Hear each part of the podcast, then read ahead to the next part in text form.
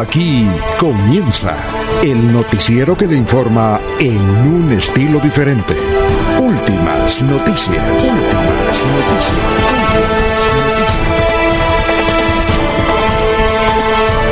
La información analizada por los expertos, sin sesgos, explicada con detalles, sin tanta carreta. Últimas noticias por Radio Melodía, también por Facebook y YouTube Radio Melodía. Director Alfonso Pineda Chaparro.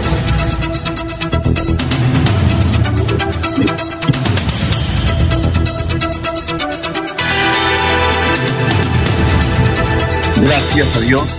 Hoy es viernes, viernes 20 de agosto del 2021 nos abre el micrófono Arnulfo Otero Carreño para hablar por Radio Melodía, 1080m, melodíaenlínea.com. También estamos por Facebook, estamos por YouTube. Estamos originando desde Nueva York.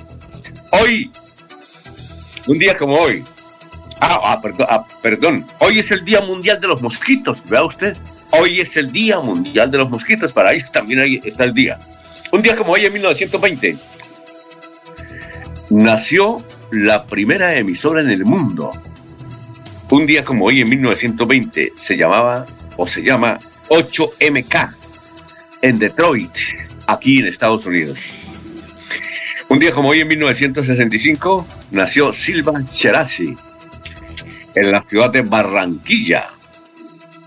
Un día como hoy, en 1962, nació Gilberto Santa Rosa. Qué buenos temas tiene Gilberto Santa Rosa el, caballero de la salsa romántica. Y un día como hoy, en el 2015, murió el popular Chico Cervantes, que hizo todo lo posible para unir a los corraleros del Majagual. Bueno, eh, vamos a saludar como se merece a don Laurencio Gamba, que está en la provincia de Yucatán, en Lebrija. Laurencio, ¿cómo está? Muy buenos días. Laurencio Gamba está en Últimas Noticias de Radio Melodía 1080 AM. ¿Qué más, Laurencio? ¿Qué ha habido? Alfonso, pues bien, el saludo para la señora Sara Parara Gómez, para Sergio Rafael Serrano Prada, para usted, Alfonso Pineda, allá en los Estados Unidos, para el doctor Julio Enrique Vallaneda, para Eliezer Galvis, pero muy especialmente para Arnulfo Otero Carreño, quien es el que está en la parte digital, en las mezclas, en el teletrabajo y trabajo en casa, porque es el que permite que este sonido llegue hasta nuestros oyentes en los diversos sistemas. Y el gobernador de Santander, Mauricio Aguilar Hurtado, invitó a los jóvenes entre 20 y 29 años a que participen en la programación de la vacunación. Todo por la vida y la salud, porque ellos son los que pueden transmitir el COVID si no aceptan la invitación a la vacuna. La empresa electrificadora de Santander Mañana suspende el servicio de energía a Zapatoca, Betulia y parte de San Vicente de Chucurí por trabajos en la línea que va de Girón hasta Zapatoca, Canelles, eh, Zapatoca. Será eh, cortado árboles en la zona de influencia de este sector de energía. En varios municipios de Santander hay dificultades por la lluvia se han afectado las vías de comunicación, particularmente hacia las zonas rurales, también en las zonas productoras y varias personas han sido afectadas en sus viviendas. Los productores santanderanos y familias de esta región son beneficiados de alguna manera por el incremento del valor del dólar. Sin embargo, los más afectados podrían ser los campesinos que deben comprar los insumos que vienen de otras regiones, otros eh, países a altos costos.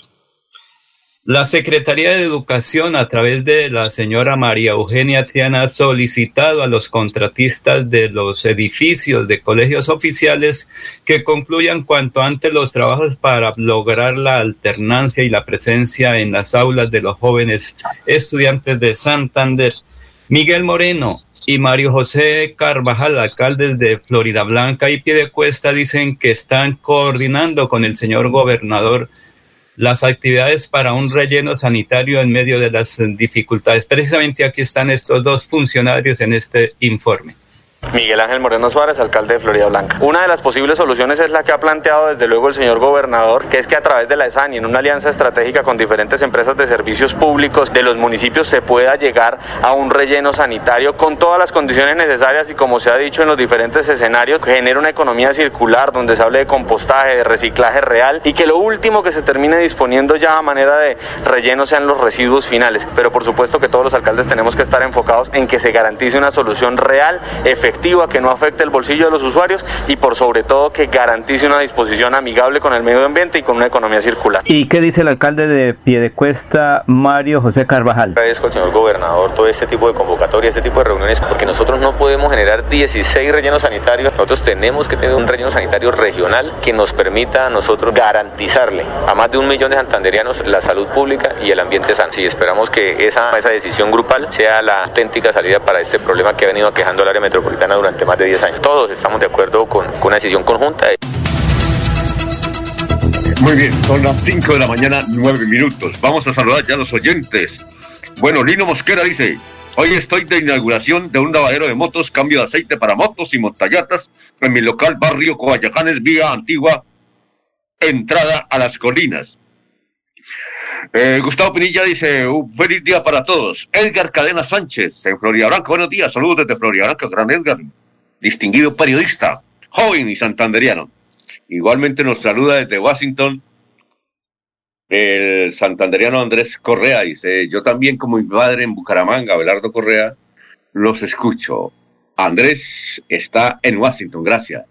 Por aquí también están varios periodistas, entre ellos Jorge Cura, estrella del periodismo radial en la ciudad de Barranquilla. Está aquí en Nueva York. Un saludo para todos ellos. Bueno, eh, vamos a saludar como... Ah, también estamos saludando a don Ramiro Carvajal, Deportivos Carvajal, Jairo eh, Macías, a Aníbal Navas Delgado, gerente general de Radio Taxi Libres, que tiene el teléfono 634-2222. Igual, igualmente para Juan José Rincón Osma, para el propio Dino Mosquera, para Peligan, eh, para Jairo Alfonso Mantilla, Sofía Ruedas, la señora Miriam Díaz Pérez en Florida Blanca, gracias por la sintonía, Perito Galvis, Paulito Monsalve, para Nelson Zipagauta, que a esta hora nos escucha en, está muy temprano en la playa, o Nelson Zipagauta, está en Cartagena. Vamos a saludar a don Eliezer, ¿cómo está Eliezer? Muy buenos días. Don Alfonso, muy buenos días para usted, para todos los oyentes de Radio Melodía. Un saludo muy especial en este día viernes conclusión de semana, como usted lo tiene bautizado hace tantos años, es el Viernes del Amor. Y hoy, pues hablemos, Alfonso, de el clima que nos acompaña en territorio santanderiano para comenzar un repaso rápido de la situación climática de nuestra región. Por ejemplo, el municipio del Socorro, que registra a esta hora 19 grados centígrados, la temperatura máxima en la ciudad de Socorro será de 28 grados centígrados. Málaga en este momento tiene 12 grados. Tendrá 24 grados centígrados como su temperatura máxima. La ciudad de Bucaramanga, nuestra capital, en este momento registra 19 grados centígrados. Tendrá 30 eh, grados como temperatura máxima la ciudad de Bucaramanga, nuestra capital.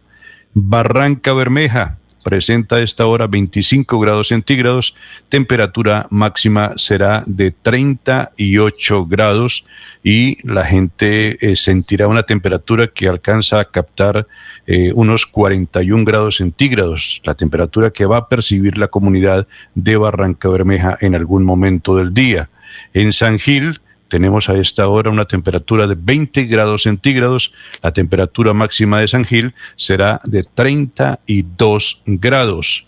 El municipio de Vélez a esta hora es la ciudad más fría del de el recorrido que hacemos por el departamento.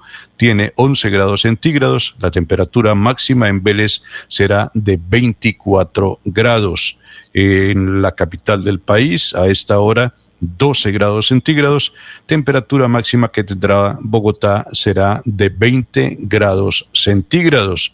El municipio de Puerto Wilches, clima caliente, 24 grados centígrados a esta hora. La máxima será de 38 grados en el municipio de Puerto Wilches. Y para terminar, mi municipio, el municipio de contratación, tiene a esta hora 15 grados centígrados y tendrá una temperatura máxima de 27 grados. En este momento no se registran lluvias en ningún municipio referente del departamento de Santander, Alfonso. Muchas gracias, Elías. Son las 5.13 minutos. Escribe Juan José Rey Serrano, el secretario de Salud. Dice, mi hijo Juanjo Rey, mi hijo Juanjo Rey, se estará presentando este sábado 21 de agosto en el lanzamiento de la tercera jornada de vacunación nacional, la cual se, se desarrollará en el Centro Recreal del Norte a las 8 de la mañana. Los esperamos. Vamos a saludar como se merece al doctor Julio Enrique Avellaneda. Julio Enrique Avellaneda está en Últimas Noticias de Radio Melodía 1080 AM. Bueno, doctor Julio, ¿cómo está? Tenga usted muy buenos días. Alfonso, muy buen día para usted para Laurencio, para Eliezer, para nuestro ingeniero de producción, don Arnulfo Otero Carreño, y por supuesto para toda, toda la amable audiencia de la potente Radio Melodía. Bueno, hoy vamos a cumplir un sueño suyo, doctor Julio. Vamos a entrevistar a las 6 de la mañana a Cleomedes Bello. no, me parece muy bien. a Cleomedes Bello. Muy bien. Qué bueno, qué bueno. ¿Y por qué la risa? No, no. Ustedes son muy amigos, ¿o no? Sí, claro, tenemos una amistad de muchos años, ¿no? Eh, no, no, no amigos políticos hoy en día, pero por supuesto le respeto su actividad y le admiro la manera como lo hace. Pero en, el orden personal somos amigos de vieja data. Sí, oiga, a propósito, me informan los oyentes, ayer me llamó un oyente, o me escribió mejor, me dijo que por aquí está Uriel Ortiz, que él trabaja aquí, me dijo, no sé en qué ciudad, pero él trabaja en Estados Unidos, además porque tiene la familia y que pidió asilo y me dijo que estaba conduciendo una buceta. Eh, yo no sabía eso. ¿Uriel Ortiz, el exconcejal de Bucaramanga? Uriel Ortiz, sí, que fue presidente del consejo. Sí. Que está aquí. Bueno, vamos a ver, ¿no? Bien, doctor Julio, son las cinco 15. ¿Cuál es el, santo de hoy? Hoy es el día de San Bernardo, Alfonso. Bernardo significa batallador y valiente, ¿no? Bernardo es uno de los doctores de la iglesia, uno de los grandes predicadores que tuvo la iglesia, santo francés, ¿no? Fundador de la comunidad de los padres del Claraval, que es una comunidad en Europa muy, muy, muy conocida y muy, muy importante, ¿no? Sus biógrafos lo, lo presentan como un hombre de una gran personalidad, de, una, de un carisma, una persona que atraía. A él se le atribuye haber llevado a muchos jóvenes a los conventos. Por cierto, se construye la leyenda de que las jovencitas de la época le impedían a sus novios conversar con San Bernardo porque era tal la capacidad de atracción de este santo que todos terminaban en, en los conventos pues toda su familia, toda su familia, ocho hermanos, su papá, la esposa del papá, eh, los cuñados, las cuñadas, todos terminaron siendo sacerdotes y monjas, Alfonso. Entonces se dice que era de una, de, tenía un poder de atracción hacia la santidad eh, con una gran eh, fuerza. San Bernardo, fundador de la, de, los, de la comunidad de los padres de Claraval, y también célebre Alfonso porque estudió muchísimo a la Virgen María. Fue un gran devoto y un gran propagador de la fe por la Virgen María. A él se le atribuye un, verso religioso que es muy, muy famoso, que, que, seguramente recordando los años de la niñez eh, lo pronunciábamos muchísimas veces, ¿no? Se refería a la Virgen María como, oh clemente, oh piadosa, oh dulce Virgen María. Bien, San Bernardo. San Bernardo, San Bernardo del Viento. San Bernardo del Viento, la tierra de Juan Gosaín. Tiene barrio en Florida Blanca, en la parte sí, claro. superior, cerca de la cumbre, ¿no? Sí, sí, cerca de la cumbre. San Bernardo, un barrio muy conocido de Florida Blanca. Sí, claro. Eh, son las 5.17. ¿Y cuál es la frase de hoy? La frase de hoy, así como para un viernes del amor, don Alfonso. Exacto. Para un viernes del amor. Eh, una, una, descripción del amor que me parece literariamente muy agradable, ¿no? que es el amor, sustancia alucinógena que emana de las sonrisas. Sustancia alucinógena que emana de las sonrisas. ¿Y quién es el autor? Eso es una frase de la revista Malpensante, Alfonso, una de las revistas ah. literarias más importantes en Colombia. Ya como, como 40 años esa revista. Esa revista, si mal no estoy, del año 96-97. Ah, 25. Sí. Mal. Ah, la, de la frase. Sí, y, ha, logrado subsistir la revista, ¿no? Sí, claro. Ah, bueno. Muy bien, eh, son las 5 de la mañana, 18 minutos. Escribe en su Twitter Enrique Peñalosa. Dice: Hoy tuve un maravilloso día con la. Eh, lo escribió anoche. Hoy tuve un maravilloso día con la gente de Pereira, trabajadora, entusiasta, optimista, escuchando sus preocupaciones y ambiciones. Mañana estaré en Armenia, es decir, hoy, hoy viernes estará en Armenia como gran motor, mm, Armenia como gran motor del eje cafetero. Enrique Peñalos es otro precandidato a la presidencia de la República. Bueno, vamos a saludar a esta hora a nuestro mm, amigo Luis José Arevalo, que todos los días a esta hora nos entusiasma con uno de sus pensamientos, que también busca en la historia pensamientos para darlos a conocer aquí a través de Radio Melodía. A ver qué, don Luis José, tenga usted muy, pero muy buenos días. Buenos días y feliz fin de semana para todos. Hoy traemos una publicación de Nueva Humanidad en donde nos refiere el hacer un propósito diario. Esta reflexión ojalá la hagamos todos los días y digamos, hoy comienzo a cuidar mis palabras, aprendo a hablar poco, a usar un tono amable y suave y a escuchar más. Todos se pueden beneficiar y superar un momento de angustia y sufrimiento con una simple palabra dulce y amorosa, con un gesto amable y alguien que esté dispuesto a escuchar, un poco. Muchas gracias, eh, Luis José. Vamos a hacer un resumen a las 5 de la mañana, 20 minutos de la noche. Alfonso. Sí, cuénteme. Un pequeño apuntico. Creo que eh, en su lista no está un día mundial hoy muy importante. Hoy es el Día Mundial de las Papas Fritas. Ah, no sabía. Acompañan carnes, se funden revueltas con huevos o, con, o son protagonistas de una picada. En todos los casos, cautivan a los paladares del mundo. Los cocineros revelan todos los secretos para prepararlas en casa y que queden perfectas. Hoy se celebra el Día No Mundial, aquí dice Día Internacional de las Papas Fritas de las papas fritas. Ah, qué bueno. Eh, o sea que le enviamos un, eh, doctor Julio, a nuestro amigo Julio César, ¿no? Por supuesto, habrá que llamarlo para saludarlo hoy. No sabíamos, vea usted, no tenía en, la lista de efemérides que nos manda la niña preciosa de Medellín, se le, le faltó agregar eso, el día de las papas fritas, ¿no? ¿Qué decía, doctor Julio? No, no, habrá que llamar a Julio César para saludarlo y felicitarlo una empresa ya de más de 50 años, ¿no, Alfonso? Eh, sí, y, en Bucaramanga, en unos barrios hay una cosa que es un fenómeno, no sé si debería ser, y Laurencio lo, y usted, doctor Julio, es, es la, la papa pobre, ¿es que llama? Sí. Ese señor que, inventó eso está haciendo plata, porque uno va a un barrio popular y es lo que más se vende es la papa pobre, ¿no? Sí. ¿Quién será el que está detrás de eso? Muy bueno, ¿no? Pero eso hay varias personas en ese, en ese negocio, ¿no? Mm. no, no es uno solo el, el, fabricante y distribuidor, sino, sino varias personas, muchas personas dedicadas a esa actividad. Y, creo, doctora Avellaneda, que así nació una de las más eh, importantes industrias de este tipo de comidas en Santander, a través de la papa pobre, por ahí en la Rosita. Sí, sí, sí, sí, así comenzaron, ¿no? Así, así han comenzado, pues, en general, todas las industrias con producciones artesanales, caseras.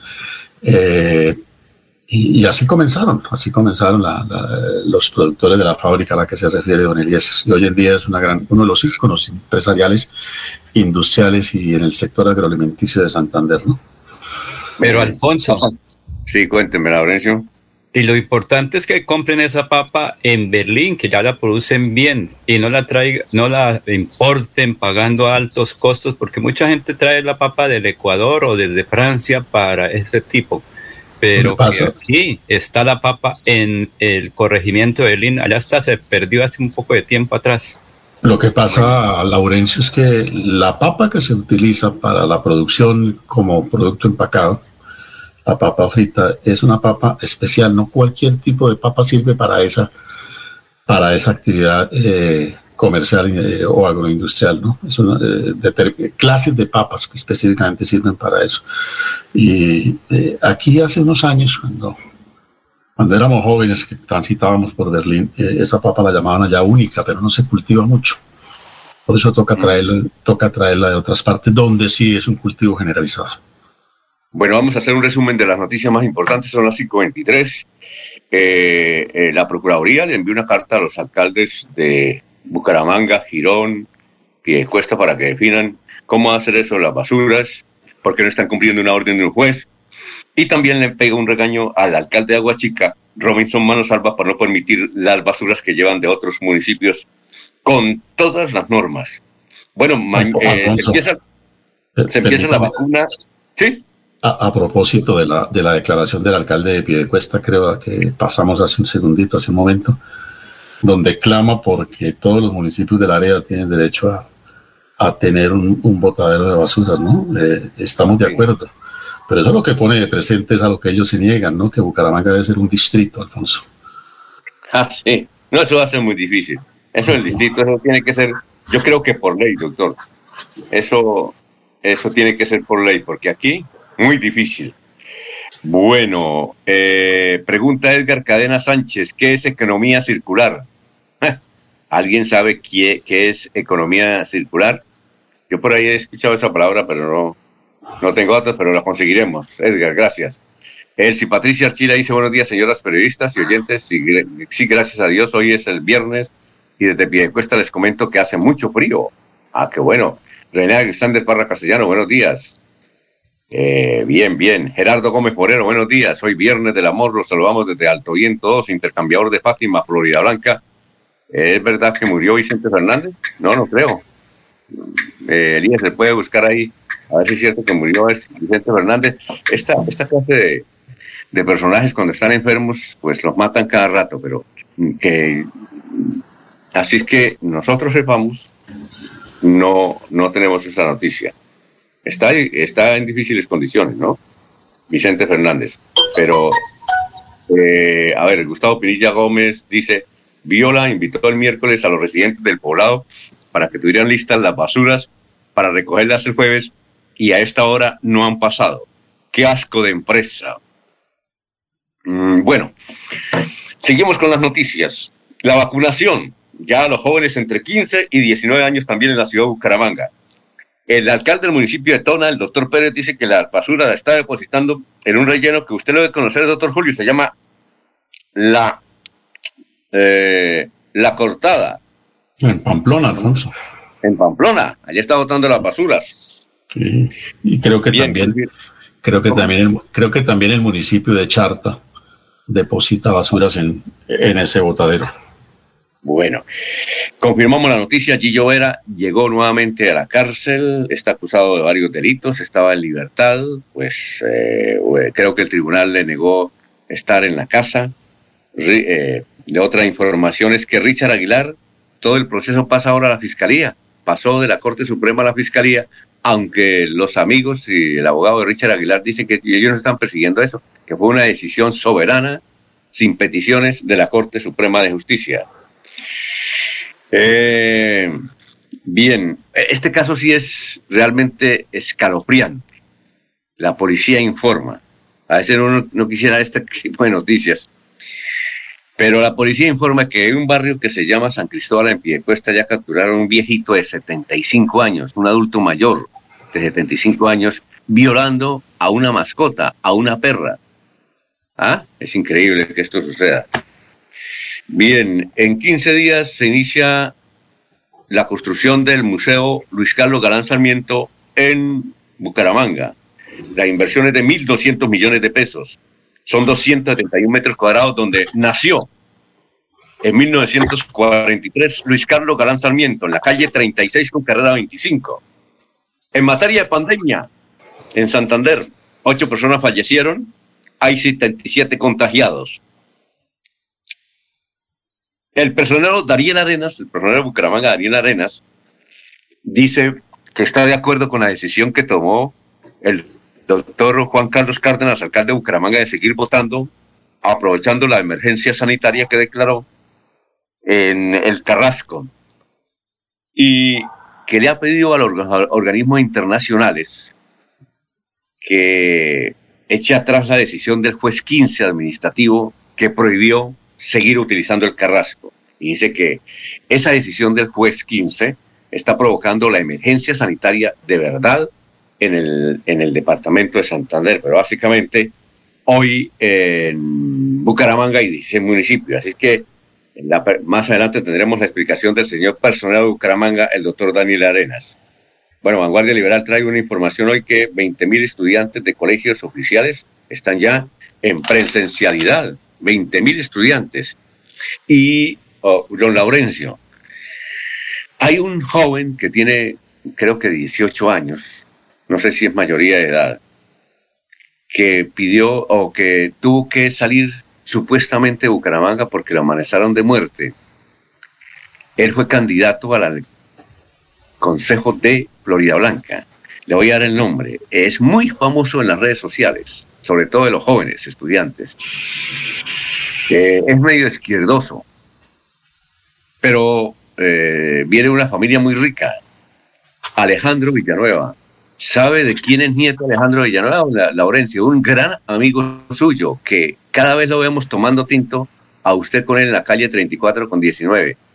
¿Sabe de quién estamos hablando? Pues por el nombre no mucho, pero ya, ya, ya casito, como dicen por aquí en las veredas. Ya casito, no, y el doctor, y medio. El, doctor Julio también lo debe conocer y él es. Lo que pasa es que él es muy amigo suyo y le pide consejos a usted de política. De Expedito Jaimes, él es nieto de Expedito Jaimes. ¿Sí o no? San Gil, San, de San Gil, porque don Expedito tiene mucha vinculación con Barichara, Villanueva y San Gil. Recuerden que Expedito es diputado del Murco aquí en Bucaramanga, en Santander. Exacto. Y el muchachito es hijo de una familia rica que se crió en una cuna de oro y resultó izquierdista. ¿Usted, usted fue compañero de asamblea de, de Expedito Jaime, doctor Julio? No, Alfonso, sí lo conozco, pero no, no, no compartimos con periodos diferentes. Bueno, lo entrevistaron en Miami al muchacho y él dice que no va a pedir asilo político, que él va a seguir denunciando y que está allá porque alguien le dijo que le iban, a matar y tuvo que irse. Esa es la novedad que teníamos para hoy, don Laurencio. bueno, a nivel nacional, sí, cuéntenos, doctor Julio. Pero como usted ha insistido en que el joven al que se está refiriendo es izquierdista, viene a mi memoria una definición de de Luis Eduardo Garzón, ¿no? De quién es izquierdista. Lucho Garzón. De Lucho Garzón, sí. Y Garzón decía en alguna oportunidad que izquierdista es el que ama a los demás, derechista el que se ama a sí mismo. bueno, está, bien, ¿no? sí, sí. Ah, bueno. Alfonso. Cuénteme, Eliezer. El tema de Vicente Fernández, eh, hay un hay un tuit de hace tres minutos, dice el cantante Vicente Fernández de 81 años de edad fue sometido a una traqueotomía. Y hay otro tuit de hace 21 minutos que dice Vicente Fernández no está grave por una supuesta caída y hablan de otra enfermedad. Eh, en otro de hace 36 minutos dicen que padece del síndrome de Guillain-Barré. Ah, bien, Vicente Fernández, 81 años de edad. Bien, entonces eh, está vivo. Eh, hay un problema ya porque se tiene nietos, bisnietos, tataranietos y tiene mucha jovencita que dice que es hija de él. Entonces están tras la fortuna. Eso va a ser un lío cuando muera, ¿no? Eso va a tener un lío cuando muera Vicente Fernández. Pero Alfonso, si lo deja legalizado no hay problemas, porque si repartían o ya repartió todo, pero es que están apareciendo, apareciendo, apareciendo, apareciendo cada rato. Pero si eh, repartes es como cuando uno tiene 50 pesos y lo reparte antes de que lo quieran quitar, echas a otro bolsillo. Bueno, y la otra noticia nacional es, no sé si ustedes se han dado cuenta, que eh, comenzaron a pintar las murallas de Cartagena. Se tiraron las murallas de Cartagena. Ese es el escándalo hoy. Oye, ¿a quién se le ocurre pintar de, comenzamos a pintar de blanco? No, eso es increíble. Ni yo que no sé nada de moda, ni, ni, de, ni de arte, ni nada, me atrevería a eso. Esto, ¿qué tal? Pintar las murallas de Cartagena. Hay un escándalo impresionante a nivel nacional. No sé si sería el alcalde, ¿no? Pero pintar las murallas de Cartagena, no. Hay que arreglarlas, ¿no? Mejorarlas. Bueno, eh, son las 5.33, vamos a una pausa y regresamos. Estamos en Radio Melodía.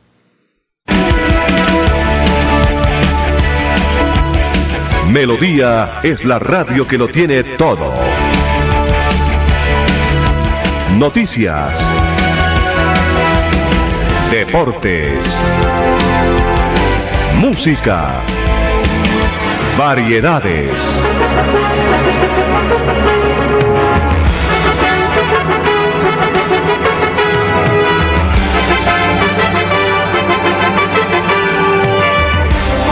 Melodía La Grande.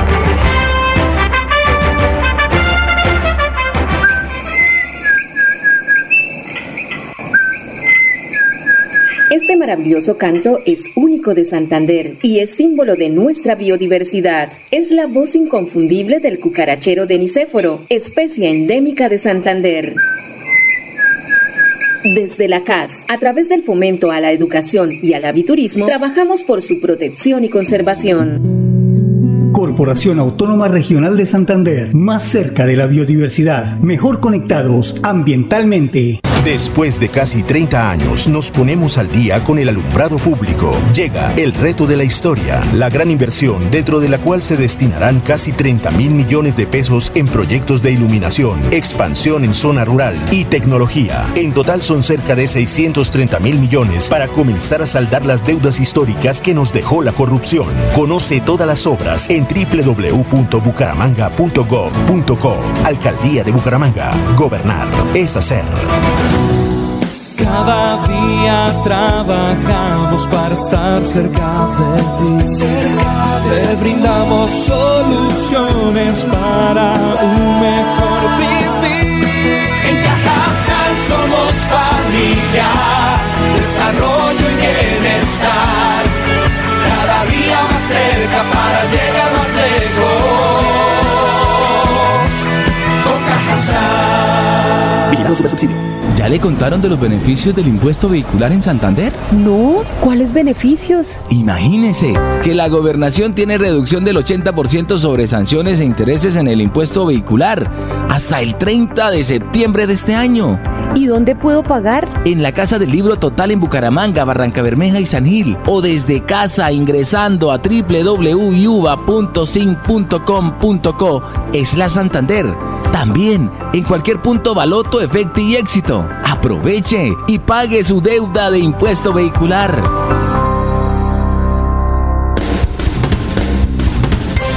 Se va la noche y llega últimas noticias. Todos los días, desde las 5 de la mañana, empezar el día bien informado y con entusiasmo.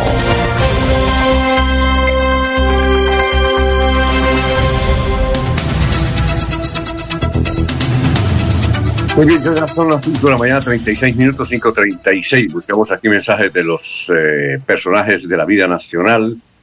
María Jimena Duzán, que es una gran defensora de Claudia López, alcaldesa de Bogotá, gran defensora, eso le hacía programas cada rato, y escribía columnas a favor de ella, y la tenía invitada a sus encuentros periodísticos. Eh, parece que está tomando distancia de Claudia López. Escribe lo siguiente. Todos los días me sorprende Claudia López, pero sus medidas xenófagas, xenófobas, xenófobas, ya son la tapa. Ella que llegó a la alcaldía levantando grandes expectativas, terminó enamorando en la tesis xenófoba, xenófoba de que los responsables del aumento de la inseguridad son los venezolanos. ¿Qué tal? Miguel Ángel Pinto escribe, con los concejales del Partido Liberal de Cundinamarca, eh, Luz Gordillo y Germán García unimos fuerzas para trabajar por Bogotá. Con orgullo recibo también su apoyo a nuestra campaña al Senado de la República. Bueno, eh, ¿tiene noticias políticas, don Laurencio? Hay una noticia política que está rondando en las redes sociales de que la doctora Jenny Sarmiento, eh, esposa de Mauricio Aguilar, sería candidata al Senado. Eh, mm, yo pensé que estaba inhabilitada, pero le consulté al doctor Carlos Alfaro y me dice que no, que, que ella podría ser fácilmente candidata al Senado de la República. Eh, Carlos Peña, que conoce mucho de actividades del Centro Democrático, y dice que no es cierto. Eh, y nos dice Carlos Peña que el que sí va a integrar la lista a la Cámara del Centro Democrático parece que es el padre Mario. El padre Mario de García Rovira, Mario Cárdenas, va a ser candidato a la Cámara de Representantes. Eh, ¿Tiene algunas otras eh, noticias de Laurencio Políticas por ahí cerquita? Sí, señor. Luz Ángela Hernández, ¿o yo? Ángela Hernández. Luz, ah, escuche, escuche, Alfonso. Luz Ángela Hernández está en Bogotá. ¿O yo? Eh, ¿Pero estamos hablando de la misma? No, no, no, no, otro lenguaje, tenemos libros diferentes. Luz Ángela Hernández Raya sería Aguilar, pero no. Ah, ah es que ella se llama, eh, ella es eh, medio hermana de los, de, de Richard y Mauricio. Pero legalmente tiene otro apellido, entonces no tiene ninguna inhabilidad. Podría ser candidata a Cámara o Senado, a Senado, porque no tiene ninguna inhabilidad. Ah, bueno. Muy Entonces ella podría estar en cambio radical o en el partido conservador, en cualquier partido para ser candidata a la Cámara o Senado. Ella está habilitada legalmente, moral y en todos los aspectos. Oye, Alfonso. Luz Ah, bueno, Ángela Elías- Hernández. ¿Eliezer tiene alguna noticia política o el doctor Julio tiene alguna noticia política? Eh, se anunció algo sobre el caso de Richard Aguilar, Alfonso. Creo que de pronto el doctor Avellaneda, usted tiene más detalle, pero que Sí, ya claro. se oficializó que pasa a otra instancia la, el tema de Aguilar. Sí, eso lo mencionamos ahí en el resumen de que la Corte Suprema decidió eh, que pasara ese caso a la Fiscalía. Doctor Julio, yo realmente no entiendo por qué la gente no le gusta que lo, que lo juzgue la Corte y, y prefiere la Fiscalía. ¿Qué pasa, pues, ¿Qué pasa ahí, doctor Julio? Pues Alfonso, hay eh, eh, en esas circunstancias, digamos, eh, presunciones, para no decir que suspicacias varias, ¿no? Lo primero, la primera gran irregularidad, y esa sí es, digamos, de tipo estructural, constitucional, legal, es que eh, el procesado termine escogiendo quién lo juzga, ¿no? Cuando el principio general del derecho es que el juez es, eh, eh, existe con anterioridad a la comisión del delito y no lo escoge el que va a ser enjuiciado. Entonces, aquí esta es una manera de tratar de acomodar su situación a, a la instancia judicial que, que mejor le convenga. Esta es una de las críticas que, que se tiene sobre el particular. Ahora, lo demás son apreciaciones, pues ya, digamos, de orden, de, de otro orden, no por ello de pronto menos importante, ¿no? En, en ese mismo contexto, la idea de que, de, que, de que se puede manipular más fácilmente la decisión judicial, de que se tiene más eh, espacio para eh, la defensa de sus intereses en la fiscalía y no con el rigor de la Corte Suprema de Justicia. Muy bien. Pero, Eh, doctor, las- Julio, ¿no es simil- doctor Julio, ¿no es similar a lo de Álvaro Uribe Vélez, que Sí. también siendo senador renunció? Sí, correcto, sí. De hecho, ahora con el caso del, del ex senador Aguilar, seguramente vamos a volver al mismo debate jurídico, ¿no? ¿Qué efecto tienen todas las diligencias que la Corte Suprema de Justicia ha realizado? Y seguramente se va a plantear que no tienen ningún efecto y que el proceso debe volver a comenzar como si nada hubiera ocurrido. Mm, Que, pero, es, que, es, eh, que es parte de lo que se sostiene también, eh, o se ha sostenido en el proceso del doctor Uribe, ¿no? ahora la pelea es para que eh, dejen libre a Richard y que continúe la investigación, ¿no es cierto? Seguramente eso es lo que van a, a tratar de, de buscar, pues los defensores están en, en esa tarea y finalmente esa es buena parte de su responsabilidad profesional, procurar la mejor condición para su defendido, la mejor condición es que goce de la libertad. Bueno, son las 5:41. Vamos a escuchar a Edgar Osma, que está en el sector de Sotonorte. Ellos, la Alfonso, carretera. ya está conectado Jorge Caicedo. Ah, sí, Jorge está. No, no, no he visto. Ah, bueno, entonces vamos a saludar a Jorge. Es que aquí eh, no me aparece en la pantallita, sino muy poquitos, muy, muy reducida la pantalla. Así es que vamos a saludar como se merece a Jorge. Jorge Caicedo. Está en Últimas Noticias de Radio Melodía 1080 AM. Hola Jorge, ¿cómo está? Muy buenos días. Jorge. Aló. Jorge, micrófono. Hola. Hola, Jorge, bien. señor. ¿Qué más gran Jorge que ha habido?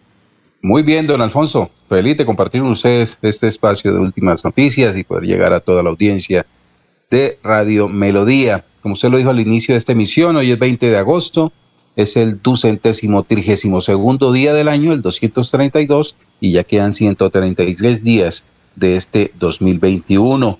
Una cifra que es noticia, don Alfonso, importante para Santander. Son las 13 niñas eh, oriundas del Magdalena Medio Santanderiano, específicamente de Barranca Bermeja y Puerto Príncipe, que a esta hora están abordando eh, un avión para iniciar su aventura en el NASA Johnson Space Center de Houston. Estarán allí compartiendo con lo más destacado de la, eh, as- de la, de la, de la- del viaje espacial para disfrutar de esta experiencia que se logra a través de la Fundación CHIS y Ecopetrol. Hoy las niñas están en Bogotá, eh, están en ese momento en el aeropuerto Palo Negro de Bucaramanga, llegan a Bogotá y mañana tendrán un acto de despedida a través de una rueda de prensa que se realizará en la Casa de Nariño, con presencia del presidente Iván Duque, y eh, iniciarán su recorrido hacia los Estados Unidos el próximo domingo. Estarán allí por espacio de 10 días en el NASA Johnson Space Center en Houston, eh, disfrutando de la experiencia de ser astronautas y conociendo cómo es la vida y la- la- el proceso de formación y de preparación de los hombres que van al espacio exterior. Una muy buena experiencia para estas 13 niñas. Ellas son 8 de Barranca Bermeja y 5 de Puerto Wilches. Oiga, Jorge, eh, ¿y ellas también van a hacer el mismo viaje ese que hizo John Bezos por el espacio o no? Es diferente. no, no, no, no, no, estarán en tierra todo el tiempo, pero estarán allí en todo el centro de entrenamiento de la NASA, eh, recibiendo información, eh, formación son con respecto a lo que es el espacio exterior, eh, cómo se preparan los astronautas. Eh, es una experiencia, es una experiencia bastante interesante, hombre, invidiable para, para cualquiera que, pueda disfrutarla y, y la verdad pues eh, es, hace parte de un programa que viene adelantando la Fundación CHIS y Ecopetrol en, en pro de buscar eh, nuevos talentos o incentivar en, en, en, las nuevas generaciones eh, el interés por el espacio exterior, por, por, por nuevas ciencias y quién quita que alguna de ellas, a futuro alguna de estas niñas logre ser una astronauta latinoamericana. Sí, allá hay muchos ingenieros de la UIS. Alfonso. eh, que, están, que están trabajando en la NASA. Sí, cuénteme. Es que recientemente por ahí nos encontramos precisamente con Eliezer Galvis ahí en el alto, hacia el alto de los padres, cuando uno sube por Pan de Azúcar. Pues, eh, pues inicialmente me encontré con Eliezer que yo bajaba y él subía. Pero la noticia no es esa, es que también subía una persona que está, se está preparando. Usted habló ahorita de la UIS. El ingeniero que va para la Antártida, él subía también hacia allá el domingo cuando alguien dijo, mire, ese señor que va ahí con un perro, él se está preparando para el viaje a la Antártida, Santander y, el, y Colombia lo tienen como ejemplo.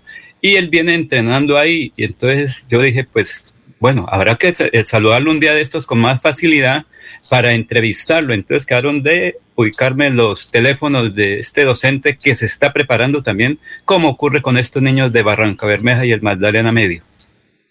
Muy bien, eh, antes de ir a unos mensajes, son las 5.47, vamos, eh, vamos a leer estos mensajes de los oyentes. René Alexander Parra Castellanos dice, con respecto a la pintada de la muralla de Cartagena, esta acción fue hecha por un restaurante privado que funciona a un costado de la muralla y la iniciativa es porque hay un hongo en las paredes de la muralla. Esta acción puede ser penalizada hasta por 500 salarios y tiene que dejarla como estaba ya que es una ofensa al patrimonio cultural. Edinson Rueda Leguizamón dice, pero Julia, alcaldesa de Girón, salió a mirar si recogían basura, pero solo las que estaban en la calle y los que tenemos guardada no, o sea, el mensaje que dio es que hay que sacarla y no guardarla. Así la recogen porque ayer pasaron los de Olia y les pregunté y que nada todavía, pero si recogen los montones, el barrio Bellavista se va a organizar y sacará la basura la vía Girón Barranca Bermeja. No hay de otra. Son las 5:48 en Radio Melodía. Después de casi 30 años, nos ponemos al día con la infraestructura educativa. Llega el reto de la historia, la gran inversión, dentro de la cual se destinarán casi 20 mil millones de pesos para los colegios Politécnico, San José de la Salle, Bosconia Santa Rita y Camacho Carreño. En total son cerca de 630 mil millones para comenzar a saldar las deudas históricas que nos dejó la corrupción. Conoce todas las obras en www.bucaramanga.gov.co. Alcaldía de Bucaramanga. Gobernar es hacer.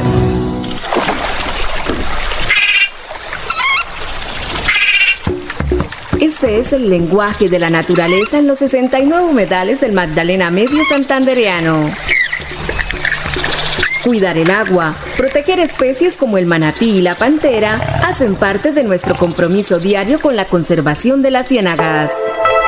Corporación Autónoma Regional de Santander, más cerca de la biodiversidad, mejor conectados ambientalmente.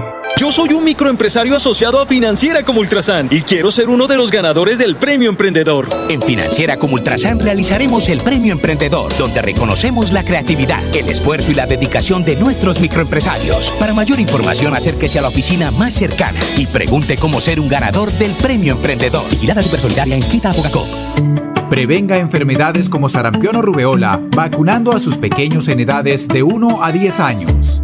La Secretaría de Salud Departamental invita a los padres de familia a que acudan con sus niños a la IPS o centro médico más cercano de su hogar. La vacunación trasciende barreras y es gratuita en los 87 municipios de Santander. Siempre adelante, siempre Santander. Se va la noche y llega últimas noticias. Todos los días, desde las 5 de la mañana, empezar el día bien informado y con entusiasmo.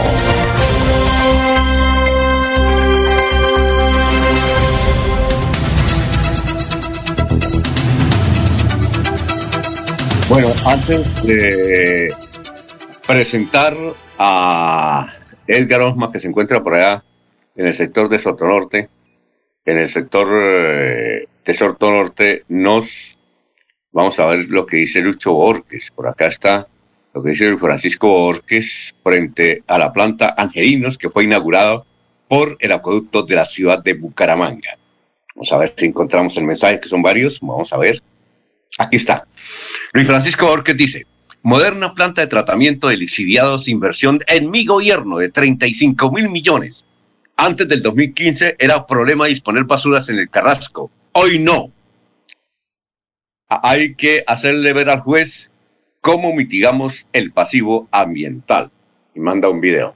Saludo para el doctor Luis Francisco Borges.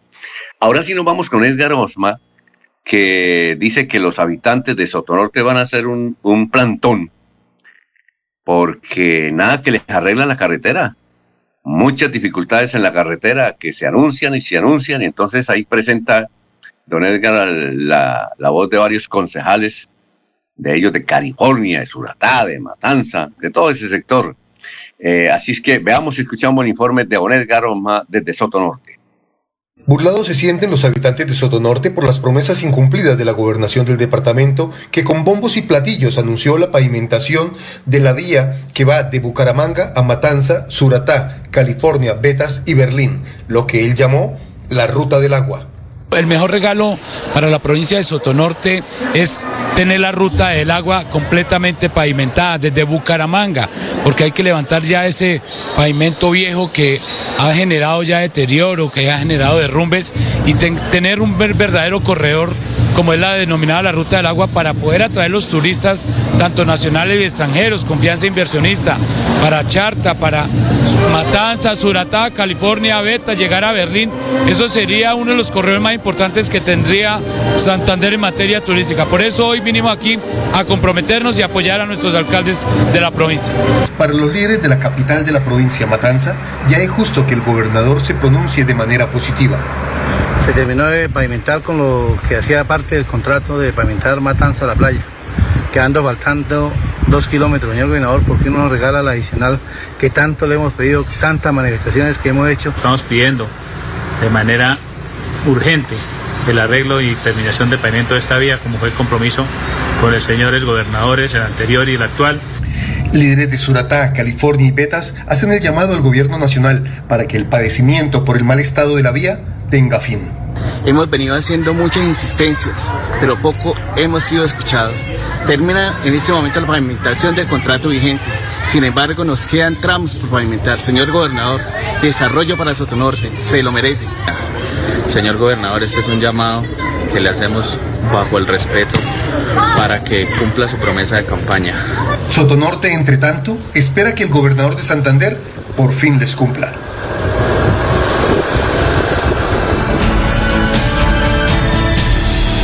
Muy bien, eh, ahí está la situación. Ojalá que mejoren esa carretera. 6 y 53. Vamos con más noticias, José, a esta hora. José, bueno, eh, Eliezer. Alfonso, eh, eh, siguiendo con el tema que nos ha citado Jorge de la presencia de estos jóvenes en Houston, pues este fin de semana también nos presentará la posibilidad de disfrutar del cielo con la famosa luna azul de agosto. No es que la luna sea azul, el fenómeno es que en este mes de agosto habrá dos lunas llenas. Entonces, eh, esto no ocurre normalmente, casi siempre en, un mes hay una sola luna llena. En este mes de agosto habrá dos y es calificada, es llamada así eh, luna azul.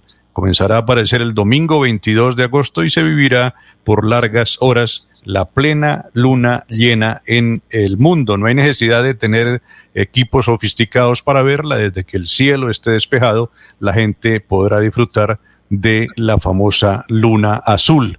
Y cambiando de costado, Alfonso, eh, ayer se hizo viral un, un video sobre un policía colaborando en el cargamento de una, de una avioneta. Ya se pronunció la Policía Nacional eh, a través del jefe de narcóticos, eh, indicando pues que ese video es un aporte que se ha hecho a la investigación para tratar de aclarar el tema sobre esta narco avioneta en el país, Alfonso. Esa es la avioneta del esposo de Azcárate, ¿no? Sí, señor. Sí, señor. De Alejandra Azcárate. Ah, ya, ya, ya. Buen dato, ¿no? Eh, 5, eh, 55, don Laurencio, lo escuchamos. Alfonso, becas para mujeres, eh, Andrea Blanco Pimiento, que es la delegada en la gobernación de Santander por Sotonorte. Ella sí está trabajando por Sotonorte y uno de los principales objetivos es entregarle becas a mujeres, particularmente eh, menos favorecidas o que han tenido dificultades en sus hogares. Escuchemos precisamente a la secretaria de la Mujer de la Gobernación de Santander y estos proyectos para ellas. El gobierno de Siempre Santander, en cabeza de nuestro gobernador Mauricio Aguilar Hurtado, a través de la Secretaría de la Mujer y Equidad de Género, ha llevado a cabo un convenio interadministrativo con la Corporación Un Minuto, donde tenemos la finalidad de fortalecer la educación superior de las mujeres santanderianas, priorizando a las madres comunitarias, pero también para las madres cabeza de familia. Estaremos ofertando las diferentes carreras como contaduría pública, administración y seguridad y salud en el trabajo, administración de empresas, educación en licenciatura infantil, entre otras. Son más de 150 becas que estaremos dando para las mujeres de la población, de las etnias culturales igualmente, de los 87 municipios del departamento de Santander. Son mujeres que de cierta manera han venido siendo invisibilizadas por una sociedad. Y el departamento de Santander es un departamento departamento incluyente en cabeza de nuestro gobernador Mauricio Aguilar Hurtado, donde él ha exaltado muchísimo y ha resaltado la inclusión social de todas las poblaciones de las mujeres santanderianas y familias santanderianas. Las convocatorias estarán abiertas a partir del 19 al 29 de agosto. ¿Cómo pueden acceder a la misma? Estar pendiente de las redes sociales de la gobernación de Santander, de nuestro gobernador Mauricio Aguilar Hurtado. Ahí habrá un link que les indica cuáles son los pasos a seguir para que puedan ser partícipes de la misma. Junto a la Universidad Santo Tomás, Educación Superior, donde vamos a llevar a cabo un convenio con la finalidad de poder formar a los comisarios del municipio de Bucaramanga y su área metropolitana y también priorizar las provincias y los municipios donde ha venido incrementando los índices de violencia intrafamiliar y de violencia en contra de la mujer. Vamos a dar inicio el 3 de septiembre con esta formación a los comisarios de familia. Son 20 comisarios de familia. Se van a estar formando también los de la provincia de Yariguíes, el distrito de Barranca Bermeja, ya que tiene un resultado realmente, un índice bastante alto con la Fiscalía, el Magdalena Medio, frente a las asesorar realmente y poderle apostar a minimizar los índices de feminicidio en el departamento de Santander, como lo hemos venido realizando con la Fiscalía General de la Nación y la Policía Metropolitana de Bucaramanga y Policía de San, donde queremos minimizar la revictimización de las mujeres. Vamos a tener eh, una formación con docentes idóneos, especialistas y magíster en Derecho de Familia, en Derecho Penal y con referentes de género que hace parte el semillero de género de la Universidad de Santo Tomás. Bueno, eh, vamos a ver, Jorge, si ya tenemos al señor alcalde de Puerto Vilches, que nos quiere comentar sobre eso. ¿Sí? ¿Ya lo tiene ahí? Bueno, listo, preséntelo. Don Alfonso, pues eh, nos encontramos con el alcalde de Puerto Wilches, Jairo Totica Aguilar, quien está a bordo ya del avión con el que van a iniciar la aventura estas 13 niñas santanderianas, cinco de ellas de Puerto Wilches, que se dirigirán hacia el, hacia el centro Houston de la NASA. Alcalde, muy buenos días. Cuéntenos cómo es esa experiencia. Gracias, Jorge. Un cordial saludo para todos eh, los eh, internautas y oyentes Gracias por la invitación. Aquí vamos ya a bordo del avión eh, con el grupo de cinco niñas de Puerto Wilches a acompañarlas que van a hacer una inmersión en el Space Center. Este es un trabajo que se realiza gracias a la Fundación SHIS, eh, con el patrocinio de varias entidades y en especial agradecimiento a Ecopetrol, a la Alcaldía Municipal de Puerto Wilches, a la gestora social, a mi esposa Xiomara Abril, y van a hacer una inmersión. Esto se busca que las mujeres tengan la oportunidad de empezar a tener la posibilidad de incursionar aún más en la ciencia. Es un, una, una, estrategia eh, de, de, eh, de, que el género femenino eh, tenga las posibilidades y estas niñas van a ser un referente para nuestro territorio y para el país, Jorge. Muy bien, alcalde. entiendo que son cinco niñas de, de Puerto Rico y de Barranca Bermeja. ¿Cuánto tiempo van a estar en el Space Center de Houston? Bueno, van a estar eh, aproximadamente siete días eh, donde van a hacer una inversión en el Space Center, van a vivir una experiencia como la viven eh, los astronautas en entrenamiento, va a ser una experiencia maravillosa y es muy importante esta oportunidad para que se abra el espacio de inclusión de género y sobre todo en la formación de niñas y niñas. Estas niñas fueron escogidas por su, por su rendimiento académico desde el año 2020, pero por temas de pandemia hasta ahorita estamos realizando esta, eh, esta inmersión y nos dirigimos en estos momentos hacia Bogotá y mañana, con el favor de Dios, a las 11 de la noche estarán partiendo nuestros representantes de Santander, en el caso de Puerto Wilches hacia Houston, para estar esta semana en esa inmersión en el Space Center. Esta aventura es tan importante que la misma presidencia de la República estará despidiendo a las niñas. Sí, así es, sí, señor. Es una connotación nacional, es la primera vez que se genera esta oportunidad para Colombia y sobre todo eh, de inclusión femenina en el área de la ciencia espacial, puntualmente con menores, con niñas eh, menores de edad, estudiantes destacadas en sus instituciones estudiantiles. Jorge. no sé, Alfonso. Sí, señor. ¿Es posible preguntarle a don Jairo, eh, las niñas van eh, ya vacunadas o porque son menores de edad pues no lo han hecho o van a buscar la posibilidad de vacunarlas en los Estados Unidos? Bueno, gracias por la pregunta. Las niñas, eh, por normatividad nacional, aún no están inmunizadas. Aspiramos que también se dé la posibilidad en Estados Unidos de que sean inmunizadas con el biológico que allí recomienden.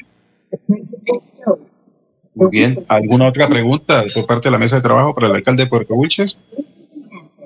Muchas gracias por la oportunidad, Jorge. Muchas gracias a Radio Melodía y a todo el equipo de trabajo. Éxitos en sus labores. Muy, bien, alcalde. Ya están en carreteando, ya va a despegar el avión. Espero que les vaya muy bien a esta delegación de niñas santanderianas, especialmente a las de Puerto Wilches, en esta experiencia espacial que inician. Muchas gracias, alcalde Jairo Tosquica. Muchas gracias. En la radio también estamos luchando contra el COVID-19 y es por ello que algunas emisoras se han silenciado. Superando enormes dificultades, en Melodía seguimos al aire.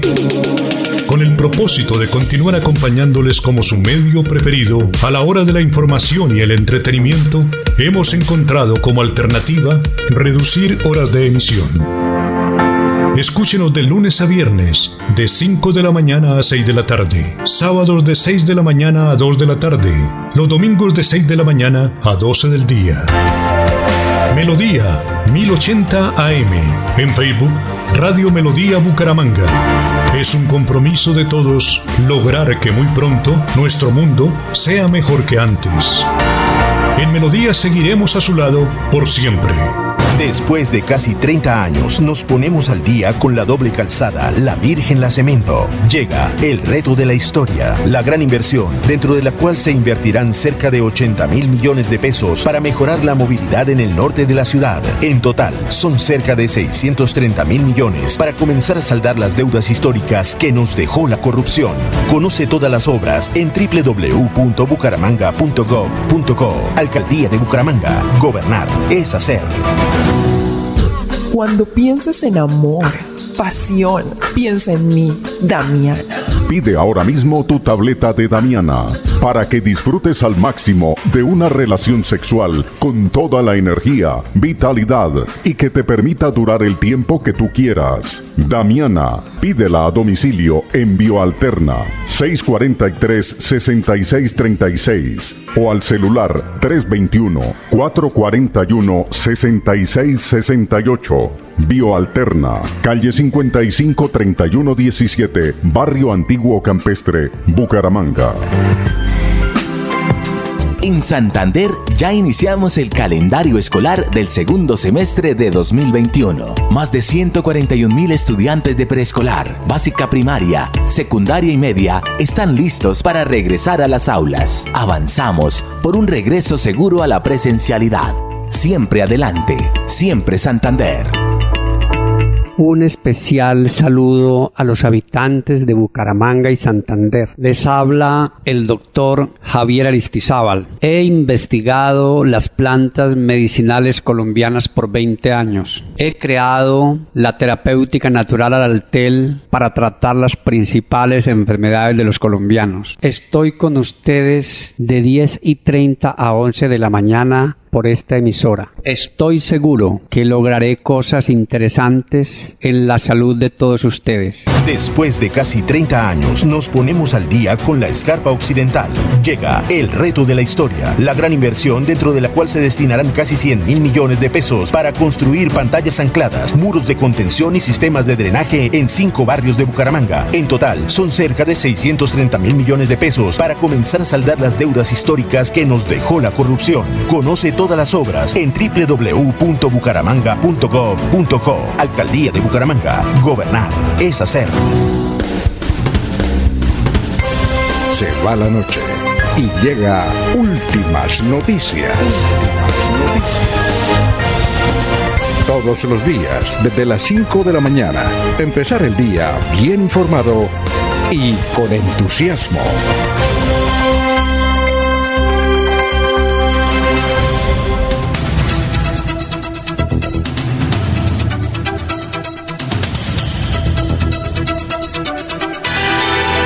Vamos a esta hora a las 5, a las 6 de la mañana, 6 minutos, a Cleomedes Bello. Don Cleomedes, tenga usted muy buenos días. Alfonso, muy buenos días. Qué gusto saludarlos a ustedes y a toda su amable audiencia y el equipo de trabajo que hoy existe ahí en esta importante emisora. Bueno, candidato a la Cámara por el partido de la U. Lo que nos parece curioso es que, y lo comentábamos Cleomedes, con el doctor Julio Enrique Avellaneda, con Eliezer Galvis, con Jorge Caicedo, con Laurencio, es que usted vaya a apoyar a un hombre de la costa atlántica al Senado y no a un santanderiano o a una santanderiana como Ángel Hernández. ¿Por qué esa decisión? A ver, que no apoyar un santanderiano, yo no veo los méritos por el cual tengamos que apoyar un santanderiano. Hoy usted ha visto que Santander se conoce a nivel nacional y a nivel internacional por el tema de la corrupción que ha existido en el departamento. Y mire lo que ha pasado. Senadores y representantes que están en, el, en el ojo del huracán y yo creo que cuál es el mérito para decir debe apoyar a un santanderiano. Y una santanderiana, pues ella todavía no ha definido, no ha decidido en sí si va a ser candidata por el partido. Pero lo único que yo tengo es un compromiso con el partido de la U.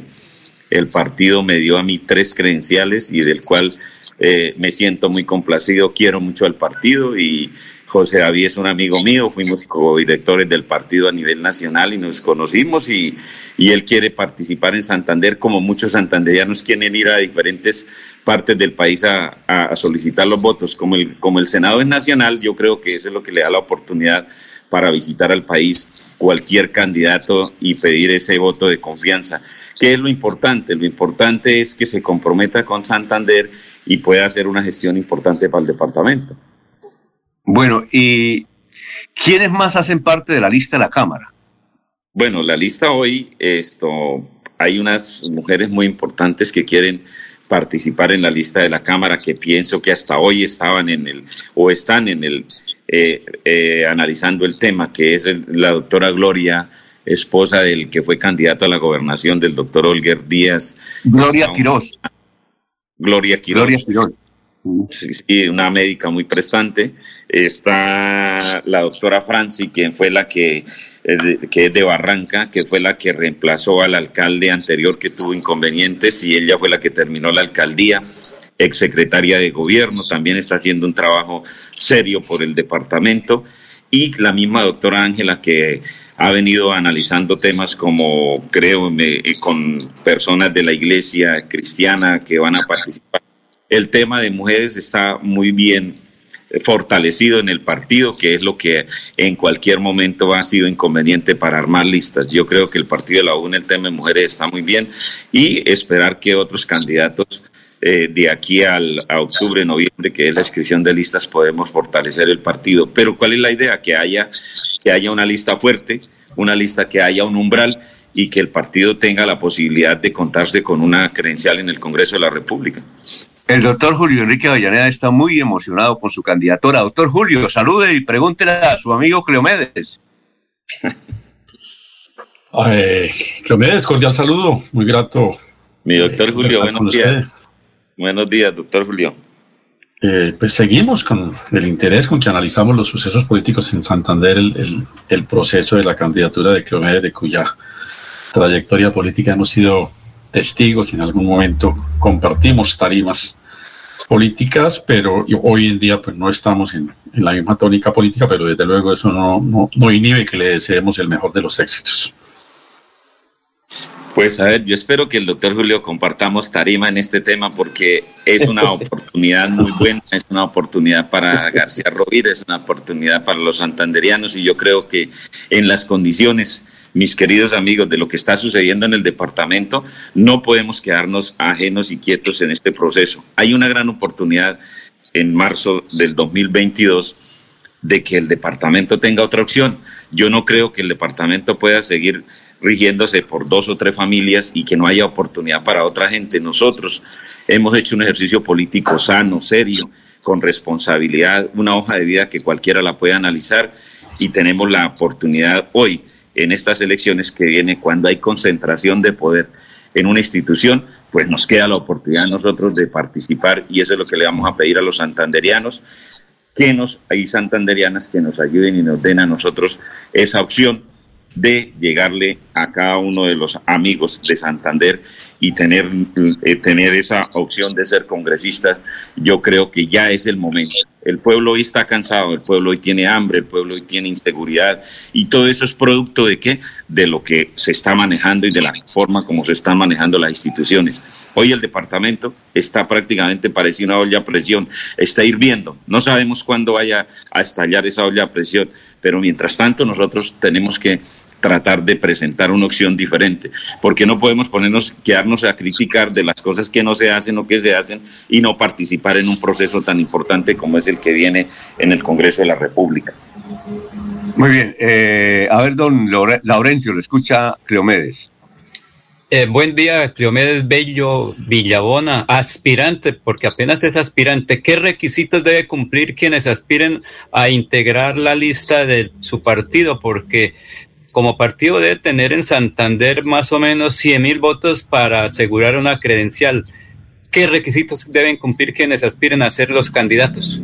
Primero, pues que pertenezcan al partido, que quieran al partido y que tengan un trabajo político y que por lo menos salgamos a hacer este ejercicio. Y desde luego una hoja de vida que se pueda presentar en los diferentes sectores, porque este es el momento donde a través de las redes sociales, a través de los medios de comunicación como los que estamos en el día de hoy, nos dan esa gran oportunidad de presentar los nombres y de ponernos en el escarnio público para decirnos si de verdad tenemos las condiciones necesarias y las aspiraciones necesarias se pueden cumplir de una manera seria y responsable ante la ciudadanía. Hoy el pueblo opina, hoy el pueblo tiene la oportunidad de discernir y de participar y de decir si uno tiene las condiciones para llegar allá al, al, Congreso de la República.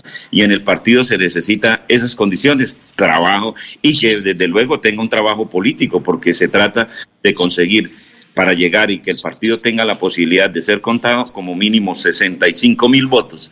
Y entonces entre los siete candidatos tenemos que tener esa fortaleza ¿Quién vaya a ganar la credencial? No sabemos. Eso sí es un ejercicio que debemos hacerlo desde ya el, que más trabaje, el que más tenga la oportunidad de llegarle a la gente y que pueda presentar un programa serio y responsable por el departamento, pues será quien será ungido con esa credencial. Pero desde luego aspiramos y el, que aspira no, no, creo que arranque a aspirar a perder. Yo tengo la capacidad y tengo la certeza que he hecho un trabajo político. Me conocen en el departamento, en todos los municipios he ido a todos los ochenta y pico de municipios del departamento y tengo un amigo y ese amigo es el que voy a ir a llevarle esa propuesta y del cual aspiro que mis compañeras y mis compañeros que estén en el partido lo hagan de la misma manera para así sumar los sesenta y pico mil de votos que necesitamos para tener esa credencial en el Congreso de la República. A ver, Alfonso. bueno, un saludo para Cleomedes, que lo conocimos, eh, lo hemos seguido en el Consejo de Bucaramanga pero habíamos notado como un silencio en, toda, en todos estos últimos años de Cleomedes. Estaba reencauchándose, estaba eh, Cleomedes en un trabajo de adecuación política para lo que viene. Es ahora más complicado, más difícil con el tema de la pandemia. Eh, tiene que eh, cambiar algunos estilos en, en el trabajo político. Cleomedes, muy buenos días. Buenos días, sí, gracias. De verdad que el problema no era tanto el, el, el IESER, el, el de, hacer un taller. La misma situación de que se está viviendo con la pandemia del país, pues nos hizo quedar prácticamente quietos. Todo se hace a través de estos medios de comunicación, del medio virtual y cuando podía uno hablar con los amigos a través del teléfono, porque desafortunadamente no estábamos preparados para esto que estamos viviendo. Hoy, gracias a Dios, Gracias a Dios nos ha dado la oportunidad de estar viviendo. Gracias a Dios, todos los que estamos aquí, a ustedes, a la familia, a nuestros amigos, tenemos vida, que eso es mucha ganancia hoy. Y ver cuántos amigos se nos han ido, pues eso ha sido muy duro. Amigos de la política, amigos de diferente índole. Yo creo que eso para nosotros ha sido muy duro. Entonces, no estábamos preparados. Por eso, hoy ya no podemos esperar, ya tenemos que convivir con este problema, con esta situación y debemos salir ya vacunados, que Dios quiera que ya todos estemos en esa situación igual, podamos salir a conversar, a decirle a la gente, porque es que el pueblo hoy está gritando, pero nadie escucha. Y entonces tenemos que ir a escucharlo, saber si qué pasa, qué va a suceder, porque ya estamos a las elecciones prácticamente a siete, ocho meses. Esto es un abrir y cerrar de ojos del cual nosotros debemos llevar ese mensaje y darnos esa gran oportunidad de un cambio serio, pero con responsabilidad en Santander. A ver, eh, Jorge, ¿tiene pregunta? Sí, don Alfonso, con los buenos días para el señor Cleomedes Bello, que como dice Eliezer, pues lo conocimos en el trasegar del Consejo de Bucaramanga y, en tres oportunidades en las que tuvo eh, la ocasión de actuar como tal. ¿Cómo ve precisamente el comportamiento de la corporación edílica de la capital santanderiana en momentos tan álgidos como el que está viviendo en ese momento Bucaramanga eh, por la crisis sanitaria derivada del cierre del sitio de disposición final de basuras como el Carrasco. Eh, está a la altura del Consejo de, lo que le corresponde eh, para buscar precisamente una salida a esta situación? A ver, el problema es que eso no es tema del Consejo de Bucaramanga, este es un tema más, más, más grande, esta es una problemática que viene de hace mucho tiempo.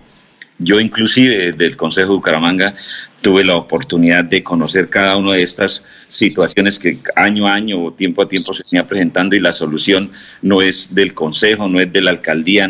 Mire, el problema que tiene Bucaramanga es que tiene que recibir las basuras de más de 15 municipios y cuando el, cuando el problema eh, se estalla, cuando el problema se, se, presenta, ¿quién es la que tiene que responder? Bucaramanga. Pero si Bucaramanga tuviese solamente que procesar las basuras de la ciudad, pues tendría cárcava para mucho tiempo, para muchos años. Desafortunadamente, esto es un problema de, más de 15 municipios, pero que lo tiene que afrontar la ciudad de Bucaramanga. Esto es un problema del orden nacional, ambiental y del orden municipal, de tal manera que el Consejo de Bucaramanga aquí lo único que puede hacer es opinar, decir, que los escuchen. Sí deben, yo creo que no los he escuchado que haya hecho un control político, qué ha pasado con esta situación. Eh, los respeto, los que están allá. Yo prácticamente lo único que he visto es que están un poco callados, no lo he visto opinar, no sé qué haya pasado con este tema, pero la situación aquí es del orden nacional. Aquí tienen que haber una inversión donde las basuras es un negocio, un negocio que nosotros no lo hemos calculado y no lo hemos analizado si se hiciera un proceso como tal, como se hace en diferentes países, en diferentes ciudades, es, aquí tocaría comprar basuras prácticamente para procesarlas, porque aquí hay la posibilidad de invertir en algo que verdaderamente no sea para un negocio para unos pocos, sino que sea darle la solución a estos 15 municipios o 16 municipios que están llevando las basuras al Carrasco. Esto es un negocio que nadie ha querido tomar en serio y prácticamente con responsabilidad y se lo han dejado a Bucaramanga. Cada vez que un juez se pronuncia, entonces ya corren a ver que si lo llevamos a Guachica, y lo llevamos a Cúcuta, que lo llevamos a dónde. Desafortunadamente, esto es un problema que hay que acabarlo de raíz y es darle una solución seria y responsable a las basuras que las pueden procesar de tal manera que de las mil toneladas que salen aquí en Bucaramanga, eso queda prácticamente en nada y eso es lo que ha hecho falta. ¿Cómo es que Bucaramanga no tenga una, un, relleno sanitario que verdaderamente cumpla con las condiciones necesarias y, y, a, hoy, a hoy con tanta tecnología que hay? Es que prácticamente no es inventar, es traer una tecnología que ya está hecha en diferentes países. Nosotros fuimos a ver, por ejemplo, el relleno sanitario en Miami. Eso es una cosa impresionante y aquí nomás en, en varias en varios en varias en varias ciudades y ustedes conocen en varios países aquí de Sudamérica donde hay unos, unas tecnologías que ya están prácticamente en desarrollo y traerlas y ponerlas en práctica. Y eso, eso es altamente rentable para el municipio y para los municipios que hoy tienen ese problema latente aquí en la ciudad de Bucaramanga. Bueno, eh, muchas gracias, doctor Sí, a ver, eh, es que tenemos, a ver, ¿para quién? Eh, Eliezer. No, Laurencio, Laurencio. No, no. Cleómenes, con credencial en mano, ¿quiénes lo apoyan, diputados o concejales? A ver, esto a mí lo que yo quiero que me apoye el pueblo, yo quiero que me apoyen los amigos, yo quiero que me apoyen aquellas personas que nos abran la puerta y que nos digan que quieren algo diferente que sabemos hacer el proceso político y esto ha hecho un cambio total, Laurencio. Aquí no se trata de ir a buscar los, los caciques o ir a buscar quienes tienen las credenciales, sino quién quiere ayudarnos a cambiar el departamento, quién quiere ayudarnos de que haya otras personas diferentes opinando, quién quiere ayudarnos con, algo, con un propósito diferente. Yo no, no me he dado la tarea, tengo muchos amigos en el departamento, concejales, exconcejales del partido de la U y de otros partidos, pero ¿qué queremos? Hacer un proceso político totalmente distinto, donde el cual podamos llevarles un mensaje. Mire, a mis amigos, el doctor Julio que conoce y le gusta porque el doctor Julio sabe el sector agropecuario en el departamento en el departamento hoy con la pandemia, si no hubiese sido por el sector campesino, nosotros estuviésemos en otras condiciones. ¿Quién nos, ¿Quiénes nos salvaron a nosotros de la pandemia? El agricultor, aquel campe pequeño, mediano productor, y que hoy desafortunadamente no recibió un solo recurso de apoyo para salir adelante en esta pandemia, porque los grandes recursos del Finagro que salieron por Finagro se los dieron a las grandes empresas agropecuarias y aquel pequeño o mediano productor de García Rovira de la provincia de Vélez, eso, no han recibido un solo centavo. ¿Qué han recibido? Quedarse regalando los productos porque no tienen cómo, cómo sacarlos al mercado y, si los sacan al mercado tienen que venderlos aquí en subasta porque no hacen ni siquiera para el transporte. Eso no puede seguir sucediendo. Y si no hubiese sido por el campo, hoy no estaríamos aquí donde estamos que fue los que nos salvaron en el tema de la pandemia. Y el gobierno desafortunadamente no ha mirado eso.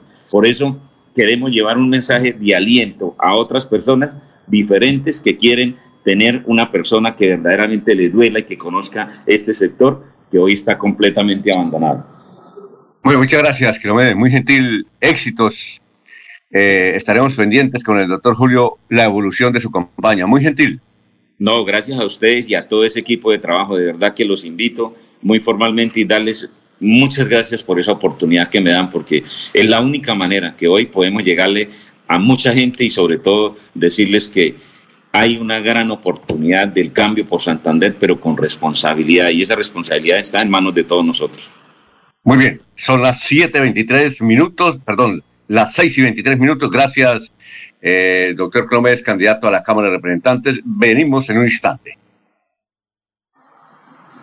Después de casi 30 años, nos ponemos al día con el alumbrado público. Llega el reto de la historia, la gran inversión dentro de la cual se destinarán casi 30 mil millones de pesos en proyectos de iluminación, expansión en zona rural y tecnología. En total son cerca de 630 mil millones para comenzar a saldar las deudas históricas que nos dejó la corrupción. Conoce todas las obras en www.bucaramanga.gov.co. Alcaldía de Bucaramanga. Gobernar es hacer.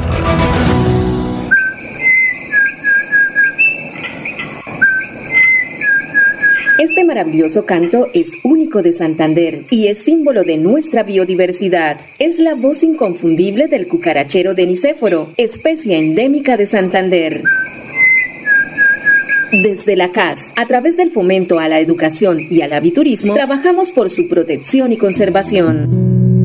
Corporación Autónoma Regional de Santander, más cerca de la biodiversidad, mejor conectados ambientalmente. Santander Solidario. Generamos continuidad en educación superior con la entrega de incentivos económicos para los estratos 1 y 2, beneficiando a 17.105 estudiantes y becas Generación Diamante para la ruralidad y vulnerabilidad, favoreciendo a 2.598 estudiantes. La educación es nuestra prioridad. Gobernación de Santander, siempre Santander. Yo soy un microempresario asociado a Financiera como Ultrasan y quiero ser uno de los ganadores del Premio Emprendedor. En Financiera como Ultrasan realizaremos el Premio Emprendedor, donde reconocemos la creatividad, el esfuerzo y la dedicación de nuestros microempresarios. Para mayor información, acérquese a la oficina más cercana y pregunte cómo ser un ganador del Premio Emprendedor. Vigilada Supersolidaria inscrita a Fogacop.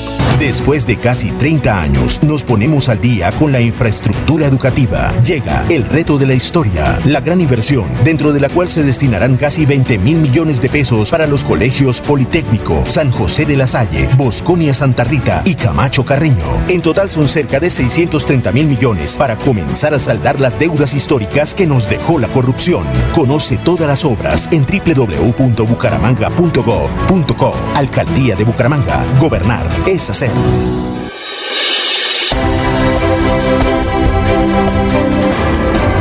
Información y análisis. Es el estilo de Últimas Noticias por Radio Melodía 1080 AM.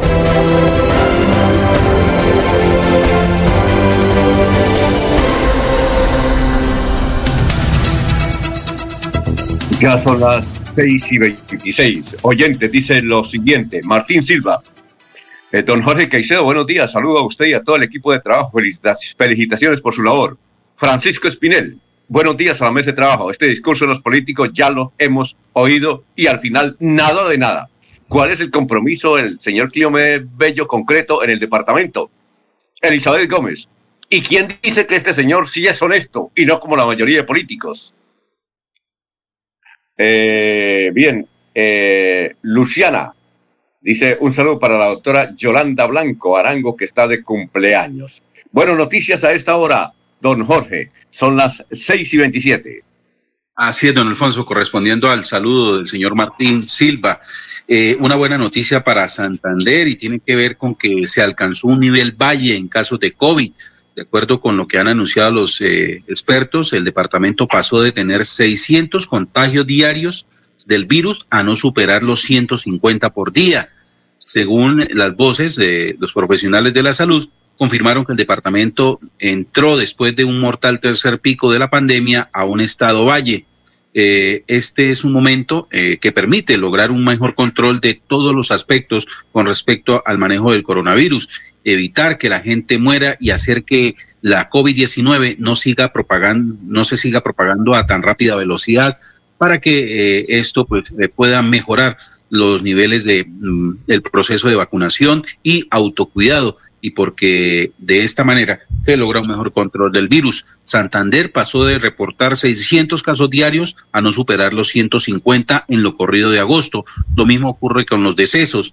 Eh, de, de, acuerdo con las últimas cifras, las muertes diarias no superan el número de siete. Por lo tanto, de acuerdo con lo que dicen los, los expertos epidemiólogos, eh, estamos en una temporada de valle en la cual pues hay que aprovechar, aprovechar para mejorar todo el proceso de vacunación. Don Arias, lo escuchamos, son las seis y veintiocho. Alfonso, siguiendo con el tema de la salud y el tema de las vacunas, el Ministerio de Salud anunció que mañana se abrirá en todo el país el proceso de vacunación para el grupo poblacional de 15 a 19 años. Según informó el ministro Fernando Ruiz, es eh, en la primera etapa la vacunación tendrá que ser programada. De otra parte, eh, ayer las autoridades de salud informaron de 3.193 casos nuevos de coronavirus y de otros 120 fallecidos en Colombia, cifras similares a los de los últimos días y que confirman que la pandemia está cediendo en el país. Ahora Colombia totaliza 4.880.516 contagios y 123.901 muertos por la enfermedad que tiene postrada la economía de Colombia. Entonces, la buena noticia es que mañana se reactiva en muchas regiones del país la vacunación ya para un rango de 15 a 19 años de edad, Alfonso. A ver, don Laurencio, lo escuchamos. Alfonso, es que el gobernador de Santander, Mauricio Aguilar Hurtado, invita a los jóvenes entre 20 y 29 años a que asistan a la vacunación porque este sector de la población santandereana es los que no han querido. Precisamente aquí está el gobernador. Hoy tenemos que darle una buena noticia que ya eh, después de la baja ocupación por debajo del 85%, ciudades como El Socorro, San Gil, Florida Blanca y Bucaramanga podrán ampliar su aforo en bares, discotecas cerca al 50%, que es un mensaje muy importante de reactivación económica y sobre todo de poder lograr también recuperar esas fuentes de empleo e ingresos, mientras avanzamos con nuestro plan nacional de vacunación, que ya son más de 1.700.000 dosis eh, que se han recibido y más de 1.600.000 aplicadas. Pero que también le hacemos un llamado muy importante a los jóvenes que hoy ya están en estas fases de vacunación. Tenemos alrededor de 190 mil jóvenes entre los 25 y 29 años y tan solo se han vacunado el 9 por, el 5% que es alrededor de 9.300 jóvenes que es el mensaje que necesitamos que atienda nuestro llamado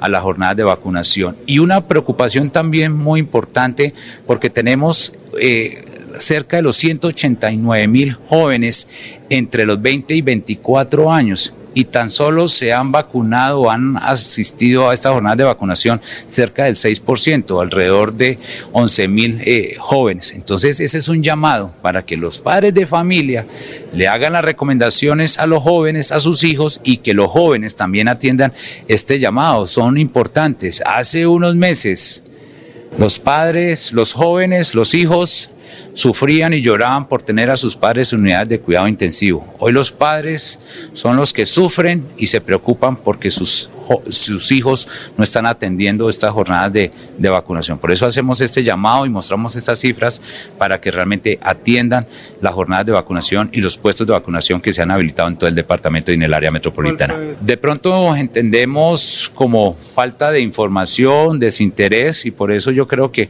nos preocupa que, que esta población, que son bastantes, al casi los 400 mil jóvenes en el departamento en estas, dos, en estas dos edades, en estos dos rangos de edad, pues realmente pues no atiendan nuestro llamado. Por eso queremos motivarlos, invitarlos para que asistan a estas jornadas de vacunación y que no vayan a poner en riesgo la vida y la salud de ellos, sino también las de sus padres o de sus familias.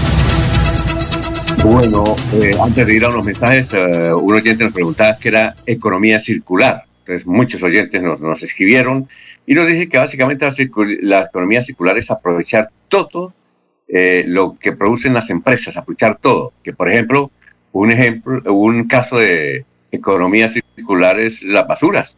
Hace años eh, las basuras eran un desecho. Hoy las basuras no son un desecho. Es un elemento fuente de energía, por ejemplo. Se aprovecha hasta las basuras. Eso hace parte de la economía circular.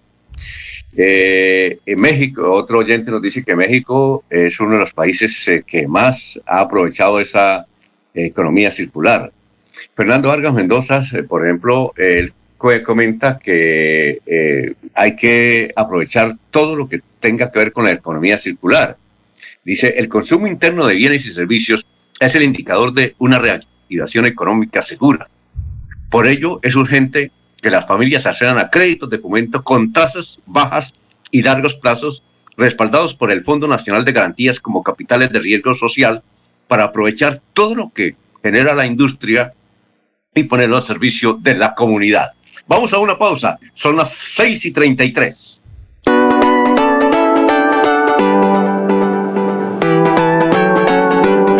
Melodía, Melodía, Radio Sin Fronteras. Escúchenos en cualquier lugar del mundo. Melodíaenlínea.com es nuestra página web. Melodíaenlínea.com. Señal para todo el mundo. Señal para todo el mundo. Radio sin límites. Radio sin fronteras. Radio Melodía, la que manda en sintonía. Después de casi 30 años, nos ponemos al día con la doble calzada La Virgen La Cemento. Llega el reto de la historia, la gran inversión, dentro de la cual se invertirán cerca de 80 mil millones de pesos para mejorar la movilidad en el norte de la ciudad. En total, son cerca de 630 mil millones para comenzar a saldar las deudas históricas que nos dejó la corrupción. Conoce todas las obras en www.bucaramanga.gov.co. Alcaldía de Bucaramanga. Gobernar es hacer. Cada día trabajamos para estar cerca de ti. Te brindamos soluciones para un mejor vivir. En Cajasal somos familia, desarrollo y bienestar. Cada día más cerca para llegar más lejos.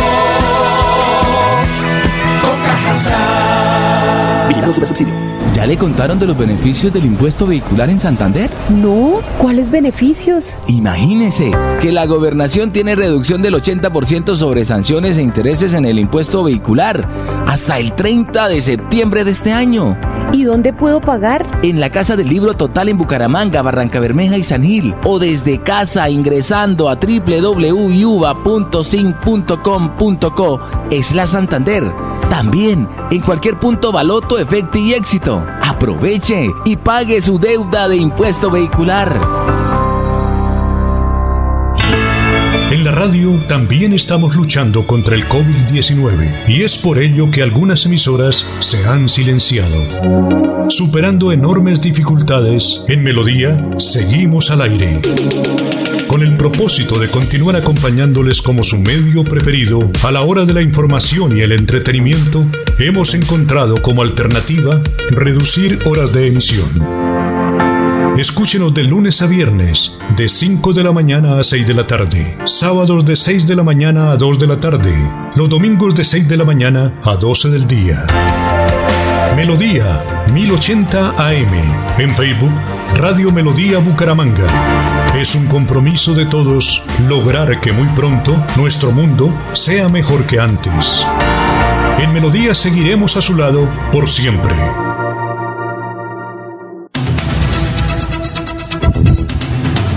Ya son las 6 y 37. Viaja hoy viernes a Miami el candidato presidencial Rodolfo Hernández con el fin de atender invitaciones de dirigentes, empresarios y periodistas que se interesaron por conocer sus propuestas luego de haber subido al podio de las preferencias electorales.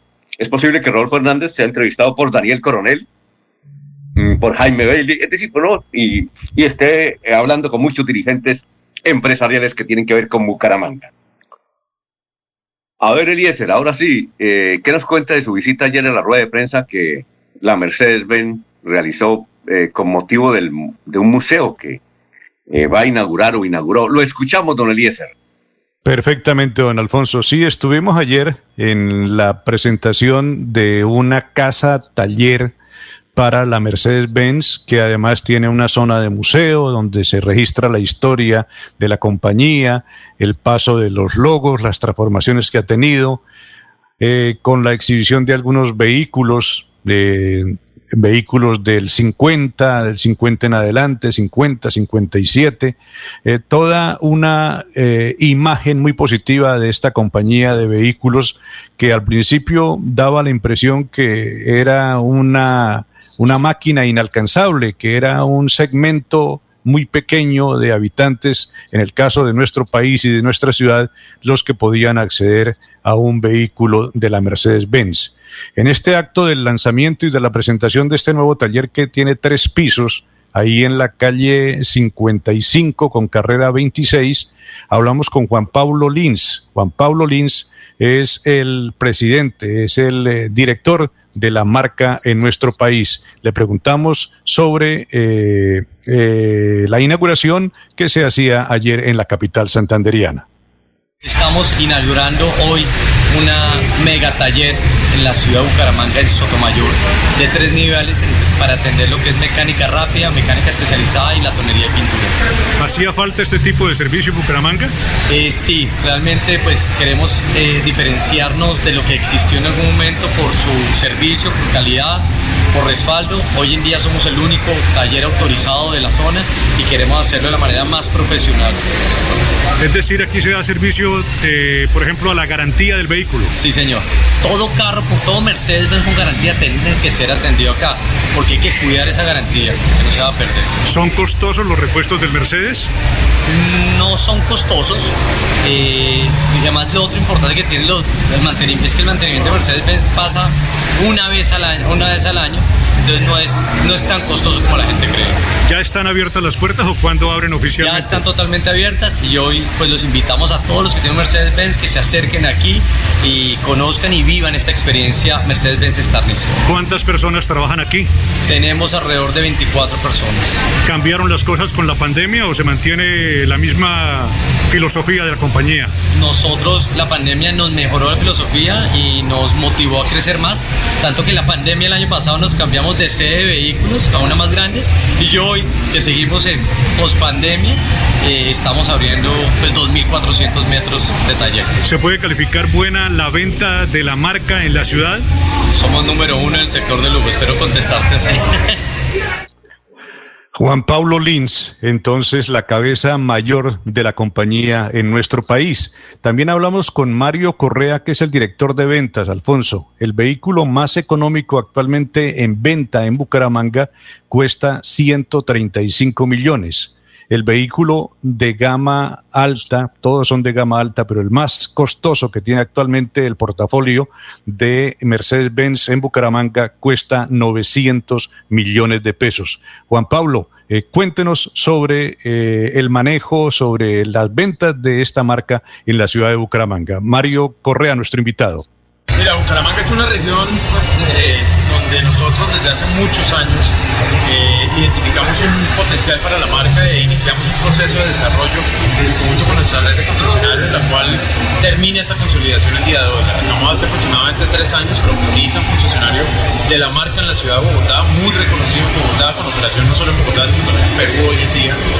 Eh, iniciamos con una vitrina, posteriormente en el año 2020 trasladamos la vitrina a una mejor ubicación y el día de hoy terminamos ese proceso de consolidación de la región con el lanzamiento del nuevo taller donde buscamos brindarle una, una experiencia inigualable a nuestros clientes. ¿Cuál es el vehículo menos costoso de la marca y cuál es la joya de, la, de Mercedes-Benz?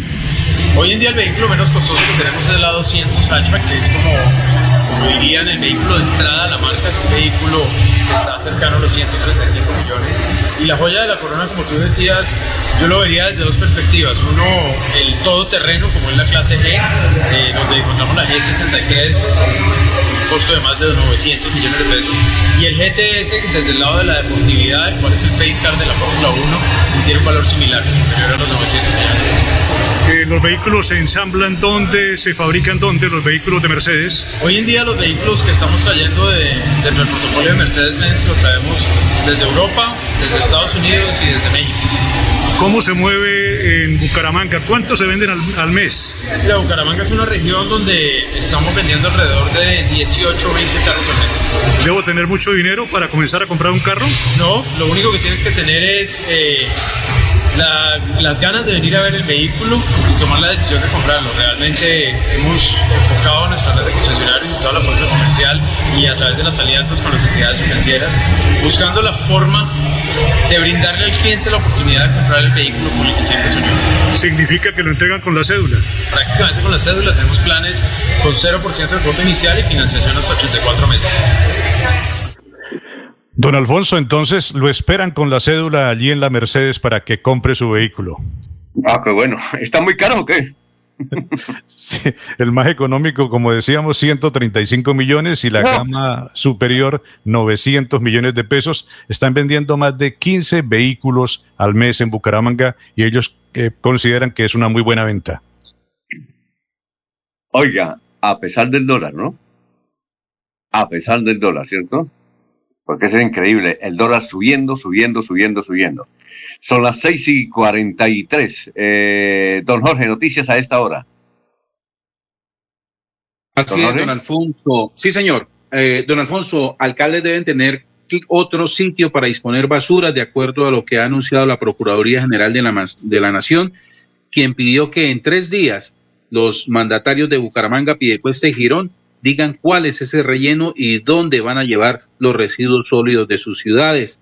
La Procuraduría General eh, vuelve a pronunciarse frente al problema del relleno sanitario del Carrasco y esta vez le ha pedido a los alcaldes Juan Carlos Cárdenas, a Mario José Carvajal y a Yuli Rodríguez que en tres días entreguen un informe sobre el sitio de disposición final a donde van a llevar los residuos sólidos de sus municipios. Por supuesto, que no sea el Carrasco. Así lo dio a conocer Olga Lucía Patín Cure, procuradora delegada para asuntos ambientales y agrarios, quien anunció además que espera conocer cuál es esa alternativa eh, de disposición final de residuos en atención a lo que el juez 15 administrativo de Bucaramanga eh, dictó dentro del auto eh, calendado, calendado del 5 de agosto de 2021 en la acción popular del predio El Carrasco, donde no se podrán ordenar la disposición de volúmenes adicionales de dicho predio.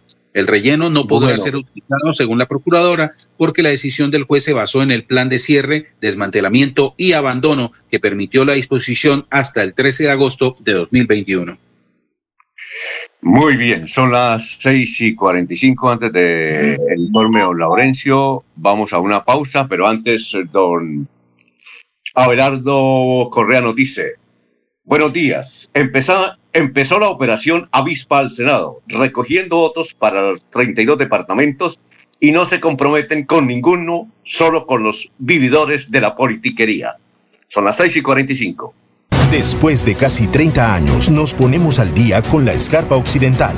Llega el reto de la historia, la gran inversión dentro de la cual se destinarán casi 100 mil millones de pesos para construir pantallas ancladas, muros de contención y sistemas de drenaje en cinco barrios de Bucaramanga. En total, son cerca de 630 mil millones de pesos para comenzar a saldar las deudas históricas que nos dejó la corrupción. Conoce todas las obras en www.bucaramanga.gov.co. Alcaldía de Bucaramanga. Gobernar es hacer. En Confuturo, así hemos construido nuestra historia.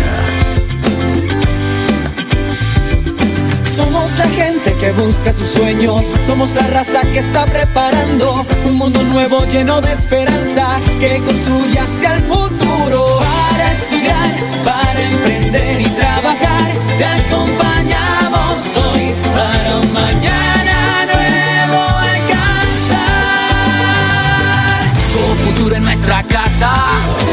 crecemos contigo. La vida nos espera, vamos a hacerla grande. Tú tienes la llave de la fórmula mágica, ven que te esperamos, verás que es fantástica. Es un respaldo para toda la vida. Entrar a con futuro es tu punto de partida. Somos la llave que abre tus puertas, haciendo claro un camino seguro. Porque el presente, aunque no lo creas, en tu destino es con futuro. Dando crédito a tu felicidad. Futuro 30 años. Prevenga enfermedades como sarampión o rubeola vacunando a sus pequeños en edades de 1 a 10 años. La Secretaría de Salud Departamental invita a los padres de familia a que acudan con sus niños a la IPS o centro médico más cercano de su hogar. La vacunación trasciende barreras y es gratuita en los 87 municipios de Santander. Siempre adelante, siempre Santander. Yo soy un microempresario asociado a Financiera como Ultrasan y quiero ser uno de los ganadores del Premio Emprendedor. En Financiera como Ultrasan realizaremos el Premio Emprendedor, donde reconocemos la creatividad, el esfuerzo y la dedicación de nuestros microempresarios. Para mayor información, acérquese a la oficina más cercana y pregunte cómo ser un ganador del Premio Emprendedor. Vigilada Supersolidaria inscrita a Bogacop. Después de casi 30 años, nos ponemos al día con el alumbrado público. Llega el reto de la historia, la gran inversión dentro de la cual se destinarán casi 30 mil millones de pesos en proyectos de iluminación, expansión en zona rural y tecnología. En total son cerca de 630 mil millones para comenzar a saldar las deudas históricas que nos dejó la corrupción. Conoce todas las obras en www.bucaramanga.gov.co. Alcaldía de Bucaramanga. Gobernar es hacer. Bueno, Laurencio, son las 6 y 48, lo escuchamos. Alfonso, la secretaria de Educación de Santander, María Eugenia Triana Vargas, ha hecho un llamado a los contratistas que son del orden nacional para que cumplan con las obras restantes en muchos colegios. Recordamos, por ejemplo, lo de Charalá, lo que está ocurriendo en Websa y en otros municipios. Los contratistas reciben la plata, pero no cumplen y los más afectados son los uh, obreros, los um, contratistas sub de la región. Escuchemos precisamente a la señora secretaria de Educación de Santander en este llamado. Sí, pues la gran preocupación del gobierno siempre Santander y especialmente el gobernador, el doctor Mauricio Aguilar, es precisamente poderle entregar en el menor tiempo posible estos eh, colegios que hoy se vienen desarrollando en el departamento de Santander y que requerimos tanto para la, el regreso a la presencialidad de nuestros estudiantes. La infraestructura educativa, mejorar esa infraestructura educativa para nosotros es fundamental. Por eso hoy eh, se ha hecho ese llamado a la gerente nacional del FI y a todo ese equipo para que en reunión se hicieran unos compromisos especiales a fin de que muy pronto podamos eh, reiniciar estas obras y se pueda dar solución a tanta problemática que se viene presentando. Son colegios que se vienen construyendo, que logramos reactivarlos eh, desde el año anterior, pero por, aquellas circunstancias de la pandemia, de los paros, tuvieron algunas afectaciones y hoy aún más eh, cuando se tienen algunas, eh, algunos inconvenientes con los contratistas. Por eso nos preocupa inmensamente y por eso la reunión que hoy se desarrolló con el fin de establecer unos compromisos de manera tal que muy pronto podamos reanudar esas obras y que las podamos entregar a la comunidad que hace mucho tiempo está esperando estas importantes obras para la tarea educativa en el departamento. Efectivamente, estamos trabajando, haciendo la invitación y buscando todas las posibilidades para que nuestros niños, niñas, jóvenes y adolescentes en el departamento de Santander, más de 141 mil estudiantes, regresen a la presencialidad. Pero para todos ellos, todos tenemos que prepararnos, eh, nuestros docentes trabajando, nuestros directivos.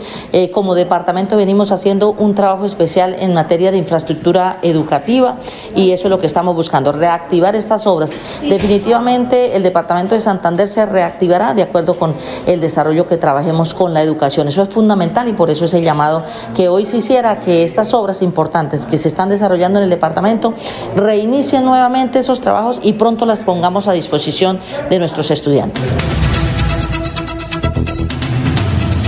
Muy bien, y a esta hora, a las eh, 6, y a ver, 6 y 51 nos vamos para Miami está con toda la información del mundo. En estos 120 segundos, don Florentino Mesa. Muy buenos días, Florentino. Hola, mucho gusto. Soy Florentino Mesa y esta es la vuelta al mundo en 120 segundos. El presidente estadounidense Joe Biden y su homólogo francés Emmanuel Macron conversaron sobre cómo coordinarse para prestar asistencia humanitaria y apoyar a los refugiados que salgan de Afganistán tras el ascenso al poder de los talibanes, informó la Casa Blanca. La canciller alemana Angela Merkel se reúne este viernes con el presidente ruso Vladimir Putin en Moscú, en medio de tensiones por la retirada estadounidense de Afganistán, la presencia rusa en Ucrania y las medidas rusas contra el líder opositor Alexei Navalny. La tormenta Grace cruzó la península de Yucatán luego de entrar en tierra mexicana en forma de huracán al suroeste de la isla de Cozumel con vientos sostenidos de 80 millas por hora que dejaron a miles sin electricidad y se dirigió al Golfo de México donde es muy probable que recupere sus vientos huracanarios. La ayuda a las víctimas del terremoto y tormenta tropical en Haití comenzó a llegar de forma más acelerada, aunque la arraigada pobreza, inseguridad y falta de infraestructura básica en ese país aún presentan enormes desafíos para el proceso de entregar alimentos y brindar atención médica urgente a todos los que la necesitan. Guatemala pidió una explicación a Estados Unidos y México por la sorpresiva deportación de migrantes centroamericanos por una frontera donde no hay controles migratorios ni de bioseguridad por la pandemia. México amaneció hoy sin que el Congreso pueda abrir un periodo extraordinario por el bloqueo de parlamentarios de oposición, los cuales rechazan una reforma constitucional para aplicar una ley de revocación de mandato. El presidente venezolano Nicolás Maduro anunció una reforma de su gobierno que incluye la sustitución de Jorge Arreaza como ministro de Relaciones Exteriores, cargo que ocupará el actual embajador en China, Félix Plasencia. La UNICEF lanzó un índice para medir la vulnerabilidad de los niños ante la crisis climática en el que República Centroafricana, Chad, Nigeria, Guinea y Guinea-Bissau aparecen como las naciones donde los menores tienen más riesgo de sufrir los efectos del cambio medioambiental. Esta fue la vuelta al mundo en 120 segundos. Muy bien, eh, escribe Nelson Zipagauta. Los estoy escuchando aquí cerca al mar, viendo la inmensidad del mar y este amanecer tan hermoso. Solo queda dar gracias a Dios y disfrutar la vida. Por aquí llueve fuertemente y hay un amanecer, a pesar de eso, fresco de 20 grados aproximadamente. Ah, por aquí llovió, no llueve, sino que llovió. También dice, Hoy es noticia, como ustedes dicen en Cartagena, esta barbaridad y nos muestra las fotos. Pintaron el fuerte del pastelillo, una obra considerada como monumento histórico. ¿Qué tal las bellezas? Hay indignación en Cartagena, están pintando de blanco. Bueno, doctor Julio, doctor Julio está ahí. No le hemos escuchado al doctor Julio, les quite tampoco. Sí, Alfonso, estoy acá la audiencia dice, ¿por qué está tan callado el doctor Julio? no, pues él, interviene cuando puede. O si fue que lo impresionó mucho la entrevista con los conceptos filosóficos de producción eh, y, importantes de la política nueva de Cleomé Bello. Como dice Darío Parra, ¿no? El diputado Darío Parra, queda uno anonadado. Sí queda uno anonadado. Ay, no, no, no. Doctora Avellaneda y Alfonso. Sí. Tienen conocimiento de un nuevo eh, estudio que se llama Percepción País, que se eh, informó ayer sobre los candidatos a la presidencia de Colombia. No, no lo escuchamos. cuéntenos, cuéntenos. El estudio dice que eh, Gustavo Petro sigue en cabeza de las encuestas de la intención de voto para el presidente del 2022. Eh, si las elecciones para presidente de Colombia fueran el próximo domingo, ¿usted por quién votaría? Fue la pregunta. Los 1.367 encuestados que fueron indagados en Bogotá, Cartagena, Barranquilla, Soledad, Santa Marta, Tolú, Montería, Medellín, Cali y otras zonas del país, no nombran a Bucaramanga, respondieron así. Petro obtuvo el 21.6%, seguido por el exgobernador de Antioquia, Sergio Fajardo, quien al igual que en la encuesta Inbamer, sigue de segundo, pero esta vez con un 12.7%. En tercer lugar está el exalcalde de Medellín, Federico Gutiérrez, quien fue calificado con un 8.9%, seguido por Juan Manuel Galán, una de las caras visibles del nuevo liberalismo, y que se lleva el 6.0%. Atrás de ellos están figuras como el también exalcalde Alejandro Char, quien obtuvo el 4.2%, seguido por el uribista Óscar Iván Zuluaga con el 3.8%, que se llevó solo cinco puntos por delante del exmandatario bumangués Rodolfo Hernández con 3.3%. En los últimos lugares están el jefe negociador de la FARC, Humberto de la Calle, con 1.6%, seguido por la senadora del Centro Democrático, María Fernanda Cabal, que obtuvo el 1.4%. Este estudio entonces lo hace eh, una entidad que se llama Percepción País. Ah, eh, eh, ese no es el de, ¿cómo es que se llama? Hay una nueva agencia de, de mercadeo, de encuestadores. No ¿Ecoanalítica será? Ah, sí, sí, claro. Esa. Ese es el encuestador del tiempo. ¿Del tiempo? Ecoanalítica. Ah, es del tiempo. Sí, es de ecoanalítica para el tiempo. Mm, ya, muy bien. ¿Algún comentario, doctor Julio? Ponzo, es que todavía no hay candidatos, entonces la intención cómo sería, cómo van a votar, pero hay una cosa muy importante, es que sigue encabezando la, digamos, la, la izquierda y la derecha están muy lejos. Eso es lo que se puede ver. La izquierda es como consecuencia de las marchas, de las protestas, que eso es lo que incide de alguna manera en la intención de voto hacia Gustavo Petro. Y como dicen los observadores políticos, si fuera elecciones ya, ganaba lejos Petro, pero todavía no hay inscripciones, no hay cuáles son los candidatos, apenas, mire, mañana va para Estados Unidos el exalcalde de Bucaramanga a ver qué logra por allá, porque él está asustado es por las IAS y no por otras cosas.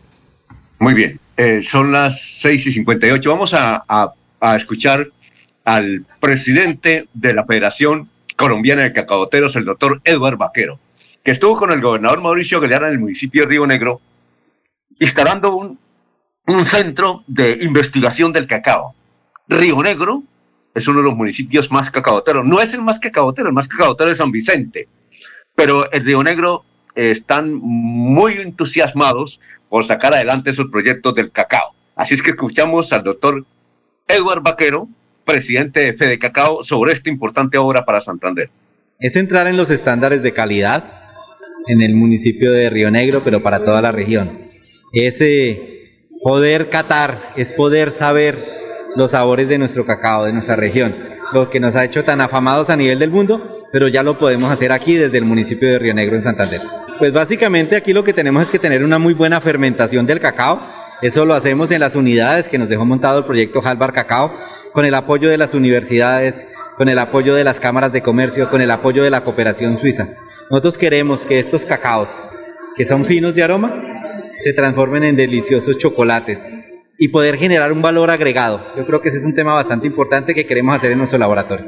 El proyecto Halbar Cacao es un proyecto que contó con el apoyo de la cooperación internacional, pero diferentes instituciones. En este proyecto lo que estábamos buscando es mejorar las unidades de beneficio. Es un poco como la post cosecha del cacao y lo hemos logrado para poder sacar buenos productos. Si queremos sacar buenos productos finales, necesariamente tenemos que sacar una buena materia prima. Y esas características de sabor y aroma que tiene nuestro cacao, las afianzamos en la fermentación y en el secado. Eh, este es un apoyo importante que nos dio el proyecto Halvar Cacao con unos recursos que quedaban. Compramos unas máquinas y la Federación Nacional de Cacaoteros hizo un aporte económico importante para darle a los habitantes de Río Negro eh, el primer laboratorio en la región.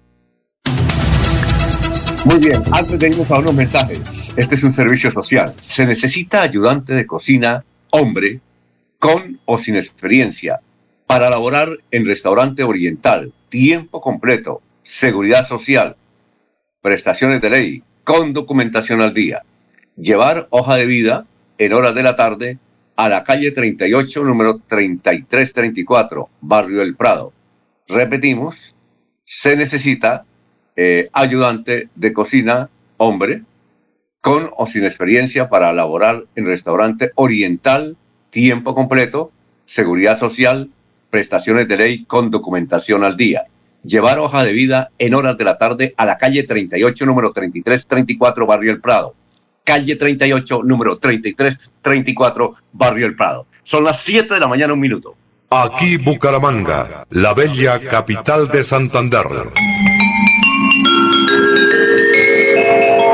Transmite Radio Melodía, Estación Colombiana, HJMH, 1080 kilociclos, 10.000 vatios de potencia en antena, para todo el oriente colombiano. Cadena Melodía, la radio líder de Colombia.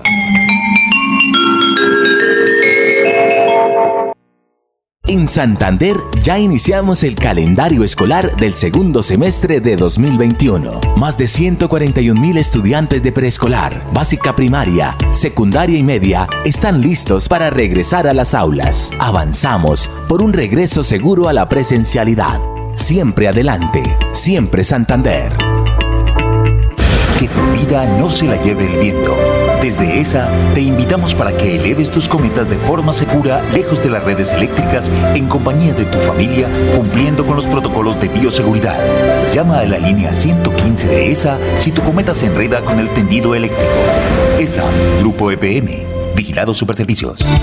Los invitamos a sintonizar el programa Curación Natural de la Unidad Médica Biológica del Dr. Ricardo González, de lunes a viernes en los horarios 7 y 30 y 9 y 30 de la mañana y los sábados 7 y 30 y 12 del mediodía. Aquí encontrará la orientación profesional para todo tipo de enfermedades, tratamientos con medicamentos naturales. Llame y agende su cita médica al 313-392-2623, 313-392-2623. mais. Después de casi 30 años, nos ponemos al día con la infraestructura educativa. Llega el reto de la historia, la gran inversión, dentro de la cual se destinarán casi 20 mil millones de pesos para los colegios Politécnico, San José de la Salle, Bosconia Santa Rita y Camacho Carreño. En total son cerca de 630 mil millones para comenzar a saldar las deudas históricas que nos dejó la corrupción. Conoce todas las obras en www.bucaramanga.gov.co. Alcaldía de Bucaramanga. Gobernar es hacer.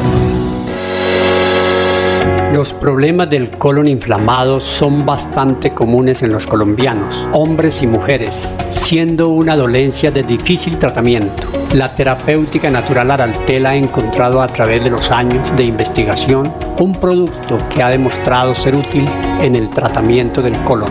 Tome el Araltel Mevis por cuatro meses de manera constante y note usted mismo los resultados. Si ya estás en casa cuidando tu salud y la de los tuyos, no olvides que puedes tener los productos naturales Araltel a través del servicio a domicilio en tu ciudad. Comunícate en Bucaramanga al celular 315-447-1995. Recuerda, 315-447-1995. 1995. Tienda Naturista, tu vida y naturaleza en Bucaramanga. Santander Solidario. Generamos continuidad en educación superior con la entrega de incentivos económicos para los estratos 1 y 2, beneficiando a 17.105 estudiantes y becas Generación Diamante para la ruralidad y vulnerabilidad, favoreciendo a 2.598 estudiantes. La educación es nuestra prioridad. Gobernación de Santander, siempre Santander. Aquí están las últimas noticias, las noticias de la hora. Hola, ¿qué tal? Buenos días, soy Florentino Mesa y estas son UCI Noticias y Paz del Momento. La pandemia de COVID-19 amainó ligeramente en Colombia, ya que las autoridades de salud informaron de 3.193 casos nuevos de coronavirus y de otros 120 fallecidos, cifras similares a las de los últimos días. Sin embargo, podría haber otro pico de contagios en septiembre o hacia finales de octubre. Ahora el país totaliza 4.880.516 contagios y 123.901 muertes por la enfermedad que tiene postrada la economía del país. Colombia extraditó a Estados Unidos a dos sujetos señalados de pertenecer al Ejército de Liberación Nacional, la última guerrilla activa del país, para que respondan por delitos asociados con el narcotráfico. La policía entregó a la DEA a Yamid Picón Rodríguez, alias Choncha, y a Henry Trigo Celón, alias Henry. Son requeridos por la Corte del Distrito Sur de Texas por el delito de narcotráfico y el segundo de ellos adicionalmente por concierto para delinquir, indicó la institución. El ELN respondió a través de un comunicado que ninguno de los señalados pertenecía a sus filas.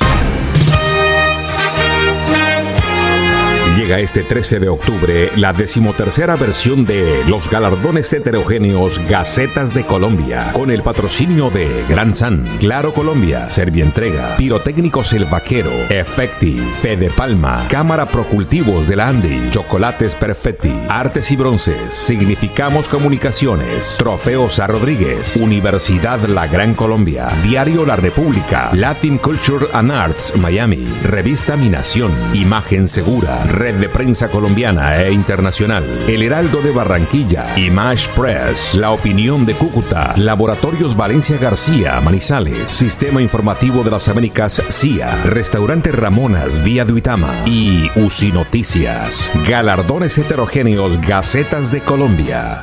Algo más que un premio.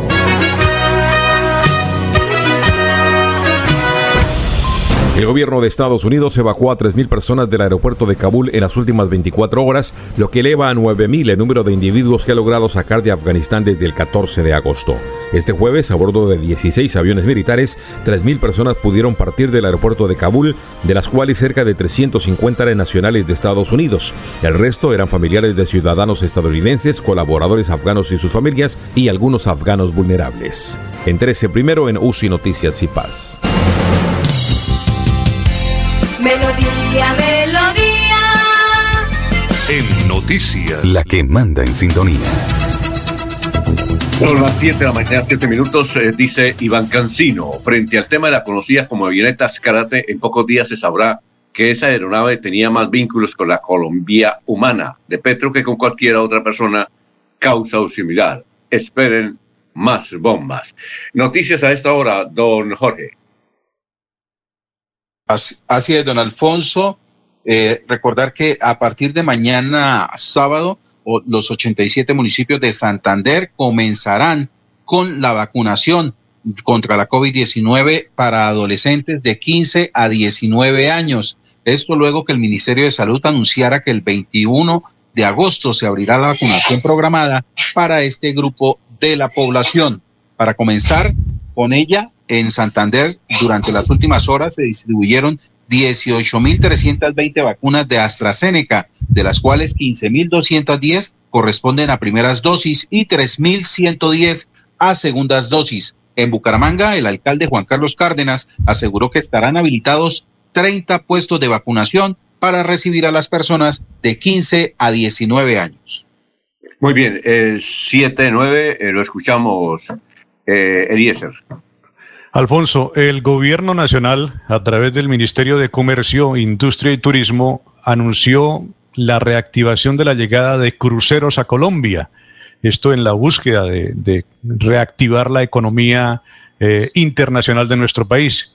El primer desembarco será el próximo 24 de agosto, es decir, dentro de cuatro días llega a Cartagena un crucero en esta nueva etapa de turismo que llega a Colombia.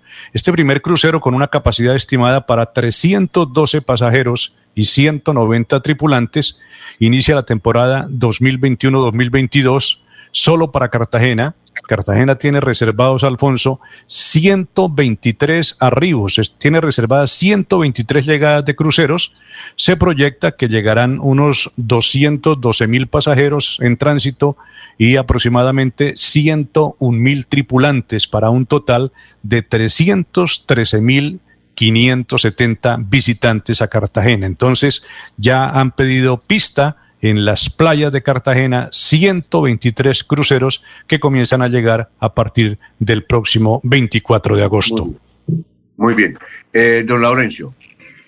Alfonso, economista Anita Hernández, el dólar a cuatro mil pesos beneficia a los productores regionales en Santander y ahora más cuando el programa de gobierno del al- del gobernador Mauricio Aguilar dice de Santander para el mundo, porque de aquí sacamos, como lo dijeron ustedes, el cacao que sale para Suiza, el café que sale para el mundo, los eh, cítricos que salen también para otras regiones del mundo. Esto beneficia a los santandereanos el dólar a cuatro mil, pero también para la importación de productos, ahí donde está el detalle. Pero escuchemos a Anita Hernández que piensa como economista. ¿Quién se beneficia ahí? Los exportadores, porque por cada dólar reciben obviamente más pesos a cambio. Pero quienes no se benefician, los importadores, porque al tener que traer productos, pues van a tener que pagar más pesos. Es contradictorio, porque mientras los exportadores ganan con esa subida de la divisa, los importadores pierden. Claro, eso afecta muchísimo a la producción agrícola precisamente porque ellos ya lo que estaban pagando antes un dólar en 3.800 pesos, ahora van a tener que pagar 4.000 por ese mismo dólar. O sea, son miles de, pesos que se van a ir de más por ese cambio en la divisa. Porque en los sectores, digamos, lecheros, eh, tienden a comprar local. Lo que hicieron es que los mismos campesinos empiezan a manejar todo el proceso para de esa manera evitar que con la subida del dólar tengan pérdidas pues demasiado grandes porque al final pues sube el dólar ellos tienen que importar cosas se encarece más pero de un momento a otro no les pueden subir digamos a una bolsa de leche 300, 500 pesos porque pues claramente los consumidores se van a ver grandemente afectados y de pronto van a dejar de comprar en digamos el sector de la de las confecciones al traer telas de otros países, normalmente el cambio es en, divisas, pues normalmente el cambio se hace en dólares. La pública del Estado colombiano, ¿cómo reacciona ahí? Como nuestra deuda no es en pesos, sino en dólares, entonces proporcional. En el momento en que baje el dólar, en que bajara el dólar, pues nuestra deuda se hace más pequeña. En el que siga subiendo, nuestra deuda va a seguir aumentando. El turismo colombiano se ve beneficiado y las divisas que desde Estados Unidos envían a Colombia las familias. Las personas que se encuentran trabajando en Estados Unidos, pues este es el momento con un dólar tan alto en el que lo que hacen es que envían de una vez porque el cambio que les hacen es bastante alto, porque se va a ver reflejado de manera positiva el cambio. El turismo se beneficia bastante. Los turistas de otros países buscan lugares donde su dinero, pues entre comillas, valga más, donde su dinero pueda ser bien invertido. Y pues en Colombia, entre un dólar son cuatro mil pesos. Eso hace que ellos prefieran países como Colombia para poder traer, invertir su dinero. Eso beneficiaría bastante al turismo. Yo creo que es un porcentaje bastante representativo de dinero que se mueve entrando desde Estados Unidos a Colombia. El sector cafetero se vería muy beneficiado con esta alza del dólar. Eso si no les van a pagar más. Entonces, ¿cuál sería el futuro de Colombia frente a 4 mil pesos el dólar? Realmente creo que lo que se debería hacer es empezar a, a migrar ciertas tecnologías o a migrar de pronto ciertos productos que se están importando para que los podamos hacer local. Yo, creo que no es del todo malo. Yo creo que también es una, una alerta para que de pronto las grandes empresas que tienen que importar ciertos productos no lo busquen ya en el extranjero, sino que puedan buscar la manera en que Colombia los pueda producir y evitan de pronto en las importaciones pues pagar más por eso. Yo creo que Colombia es de los países más ricos, Colombia es de los países con una ubicación bastante estratégica. Muchas veces les importan no es porque no se puedan hacer, los importan es porque entre comillas es más sencillo y más barato, pero en estos momentos es cuando se ven afectados cuando, con la subida del dólar. O todo por los tratados de libre comercio. Bueno, Anita Hernández, muy amable por estar aquí en Radio Melodía. Yo soy economista. Muchísimas gracias por la invitación. Bueno, ya venimos con Barranca Bermeja. Ya está sobre el caballero. Vamos a leer este mensaje de la Fundación Renace mi, mi Edad Dorada. Dice cordial saludo, feliz día para todos. Cordial invitación para mañana sábado a las 6 y 30 de la mañana, Polideportivo y Recreativo de Mutis. Ejercicio físico, recreación, reportajes, perdón, deportes, juegos, bailoterapia musicalizada y carranga. Fundación Renace mi edad dorada. Te esperamos para que disfrute y goce. Nos vamos para el distrito de Barranca Bermeja con Soel Caballero. Muy buenos días, Soel. Soel Caballero está en Últimas Noticias de Radio Melodía 1080 AM. Buenos días, Alfonso, para usted, para los compañeros, igualmente para todos los oyentes. Ante la Mesa de Gestión Migratoria Departamental Alcaldía Distrital de Barranca Bermeja rindió informe de atención integral en salud, educación, espacio público, seguridad y la, en las gestiones realizadas para seguir atendiendo a la población migrante, refugiada y de retornados en el territorio y así fortalecer con el apoyo de cooperación internacional cada uno de estos procesos. A julio del 2021, Barranca Bermeja cuenta con 6.345 migrantes, de los cuales 3.893 están registrados en la primera fase de caracterización del distrito 1.866 están estudiando en colegios públicos, 691 se benefician del programa de alimentación escolar PAE. En salud, 127 pertenecen al régimen contributivo y 69 al régimen subsidiado, cifras que demuestran que en el distrito existe una política de atención integral a esta población. Para Dayana Vargas, coordinadora de cooperación internacional en Santander, este es un escenario importantísimo para Barranca Bermeja y para todos los ciudadanos porque permite específicamente a la gerencia de fronteras que lidera este espacio tener una consolidación de las necesidades apremiantes en el distrito y en todo lo relacionado con migrantes retornados y refugiados. Noticia con la que amanece el distrito. Continúen compañeros en estudios en últimas noticias de Melodía 1080 AM. Después de casi 30 años nos ponemos al día con la doble calzada La Virgen La Cemento Llega el reto de la historia, la gran inversión, dentro de la cual se invertirán cerca de 80 mil millones de pesos para mejorar la movilidad en el norte de la ciudad. En total, son cerca de 630 mil millones para comenzar a saldar las deudas históricas que nos dejó la corrupción. Conoce todas las obras en www.bucaramanga.gov.co. Alcaldía de Bucaramanga. Gobernar es hacer.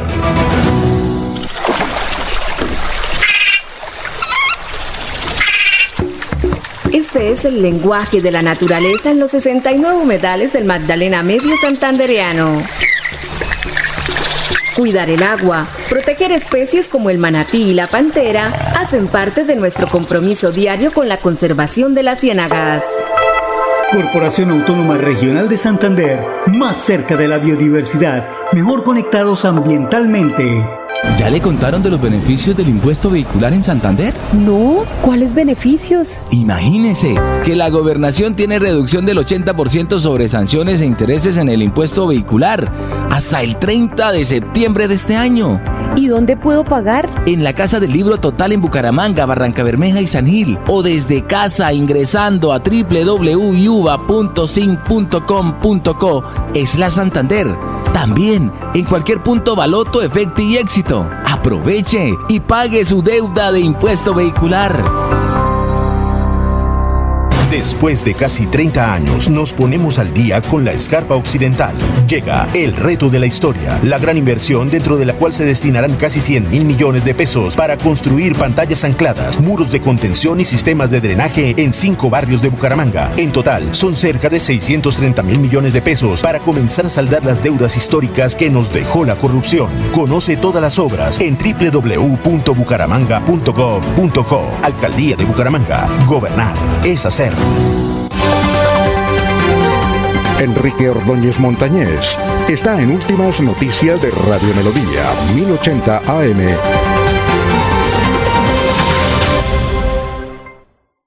Son las 7:19. Profesor Enrique Ordóñez, escribe Armando Luna de pie, mantilla de pie, cuesta.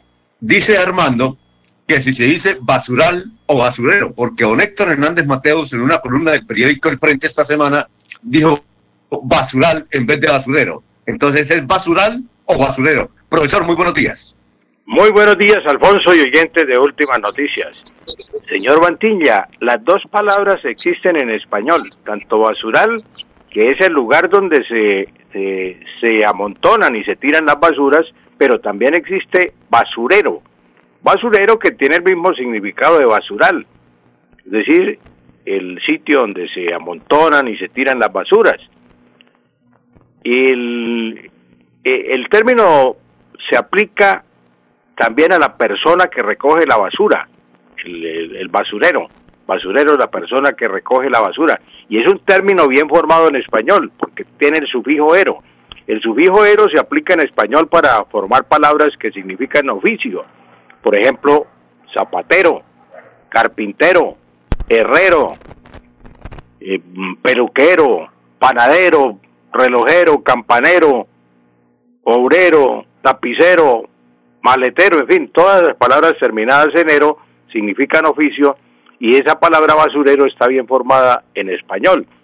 Y lo que sucede, eh, señor Mantilla, es que la palabra basural se utiliza mucho en el sur del continente americano, lo que es Uruguay, Paraguay, en Argentina y en Centroamérica, también en Venezuela, se utiliza basural.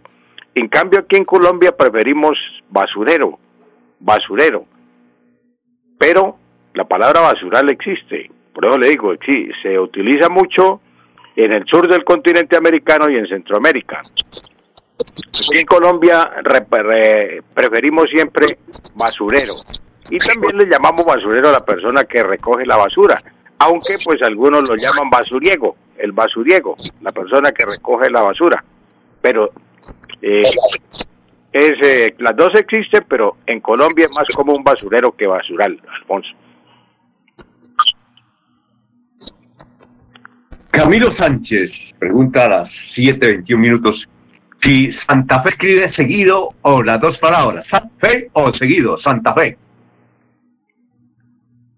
Eh, señor Sánchez. ¿Profesor? Sí, sí, Alfonso. La palabra Santa Fe, Santa Fe, por ejemplo, si me refiero a Santa Fe de Bogotá, Santa Fe de Bogotá se escribe en una sola palabra. Santa Fe con tilde en la E. Santa Fe de Bogotá, una sola palabra. Santa Fe de Bogotá, una sola palabra con tilde en la E. Pero si me refiero al equipo Santa Fe, ese va separado. Santa Fe. El equipo de la capital de la República es Santa Fe. Mm, en la ciudad, lo mismo la ciudad de la Argentina, la ciudad de Santa Fe en la Argentina, se escribe en dos palabras, Santa Fe y sin tilde, Santa Fe. Pero la Santa Fe de aquí de Colombia es una, Santa Fe de Bogotá, una sola palabra con tilde en la E. Y el equipo sí en dos palabras, Santa y Fe, separadas. Y también el Santa Fe en la Argentina es eh, en dos palabras, Santa Fe. Esa es la explicación que le podemos dar al señor Sánchez, don Alfonso. Ayer eh, Eliezer Gambi se refería a la calle que existía cerca al éxito, Alfonso. esa era la calle 47.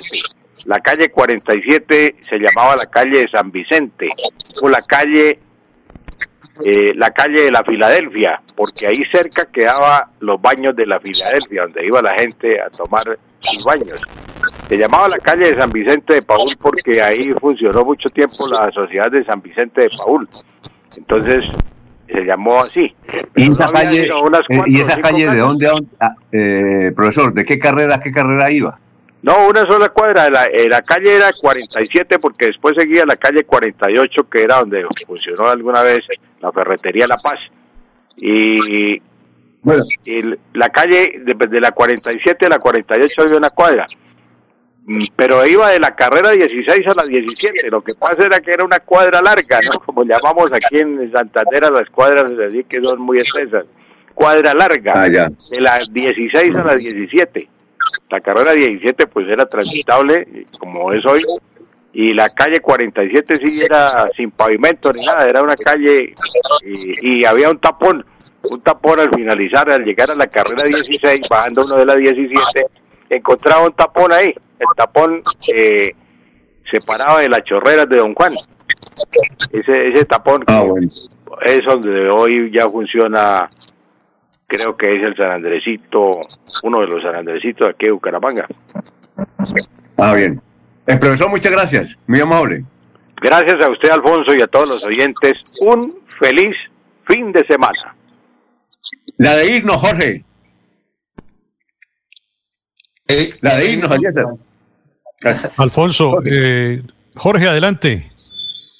La de irnos, Alfonso, la feria institucional de la alcaldía de Bucaramanga, que hoy llega con toda su oferta de servicios al sector del barrio Los Colorados. La de irnos, Alfonso, cese de actividades del IMPEC en Santander por presunta corrupción. El sindicato del IMPEC exige presencia de autoridades nacionales en Bucaramanga para que se aclaren varias investigaciones que están en curso. Así que los del sindicato han bloqueado la actividad en el IMPEC en la capital santanderiana. Doctor Julio, la de irnos. Doctor Julio, ya se fue.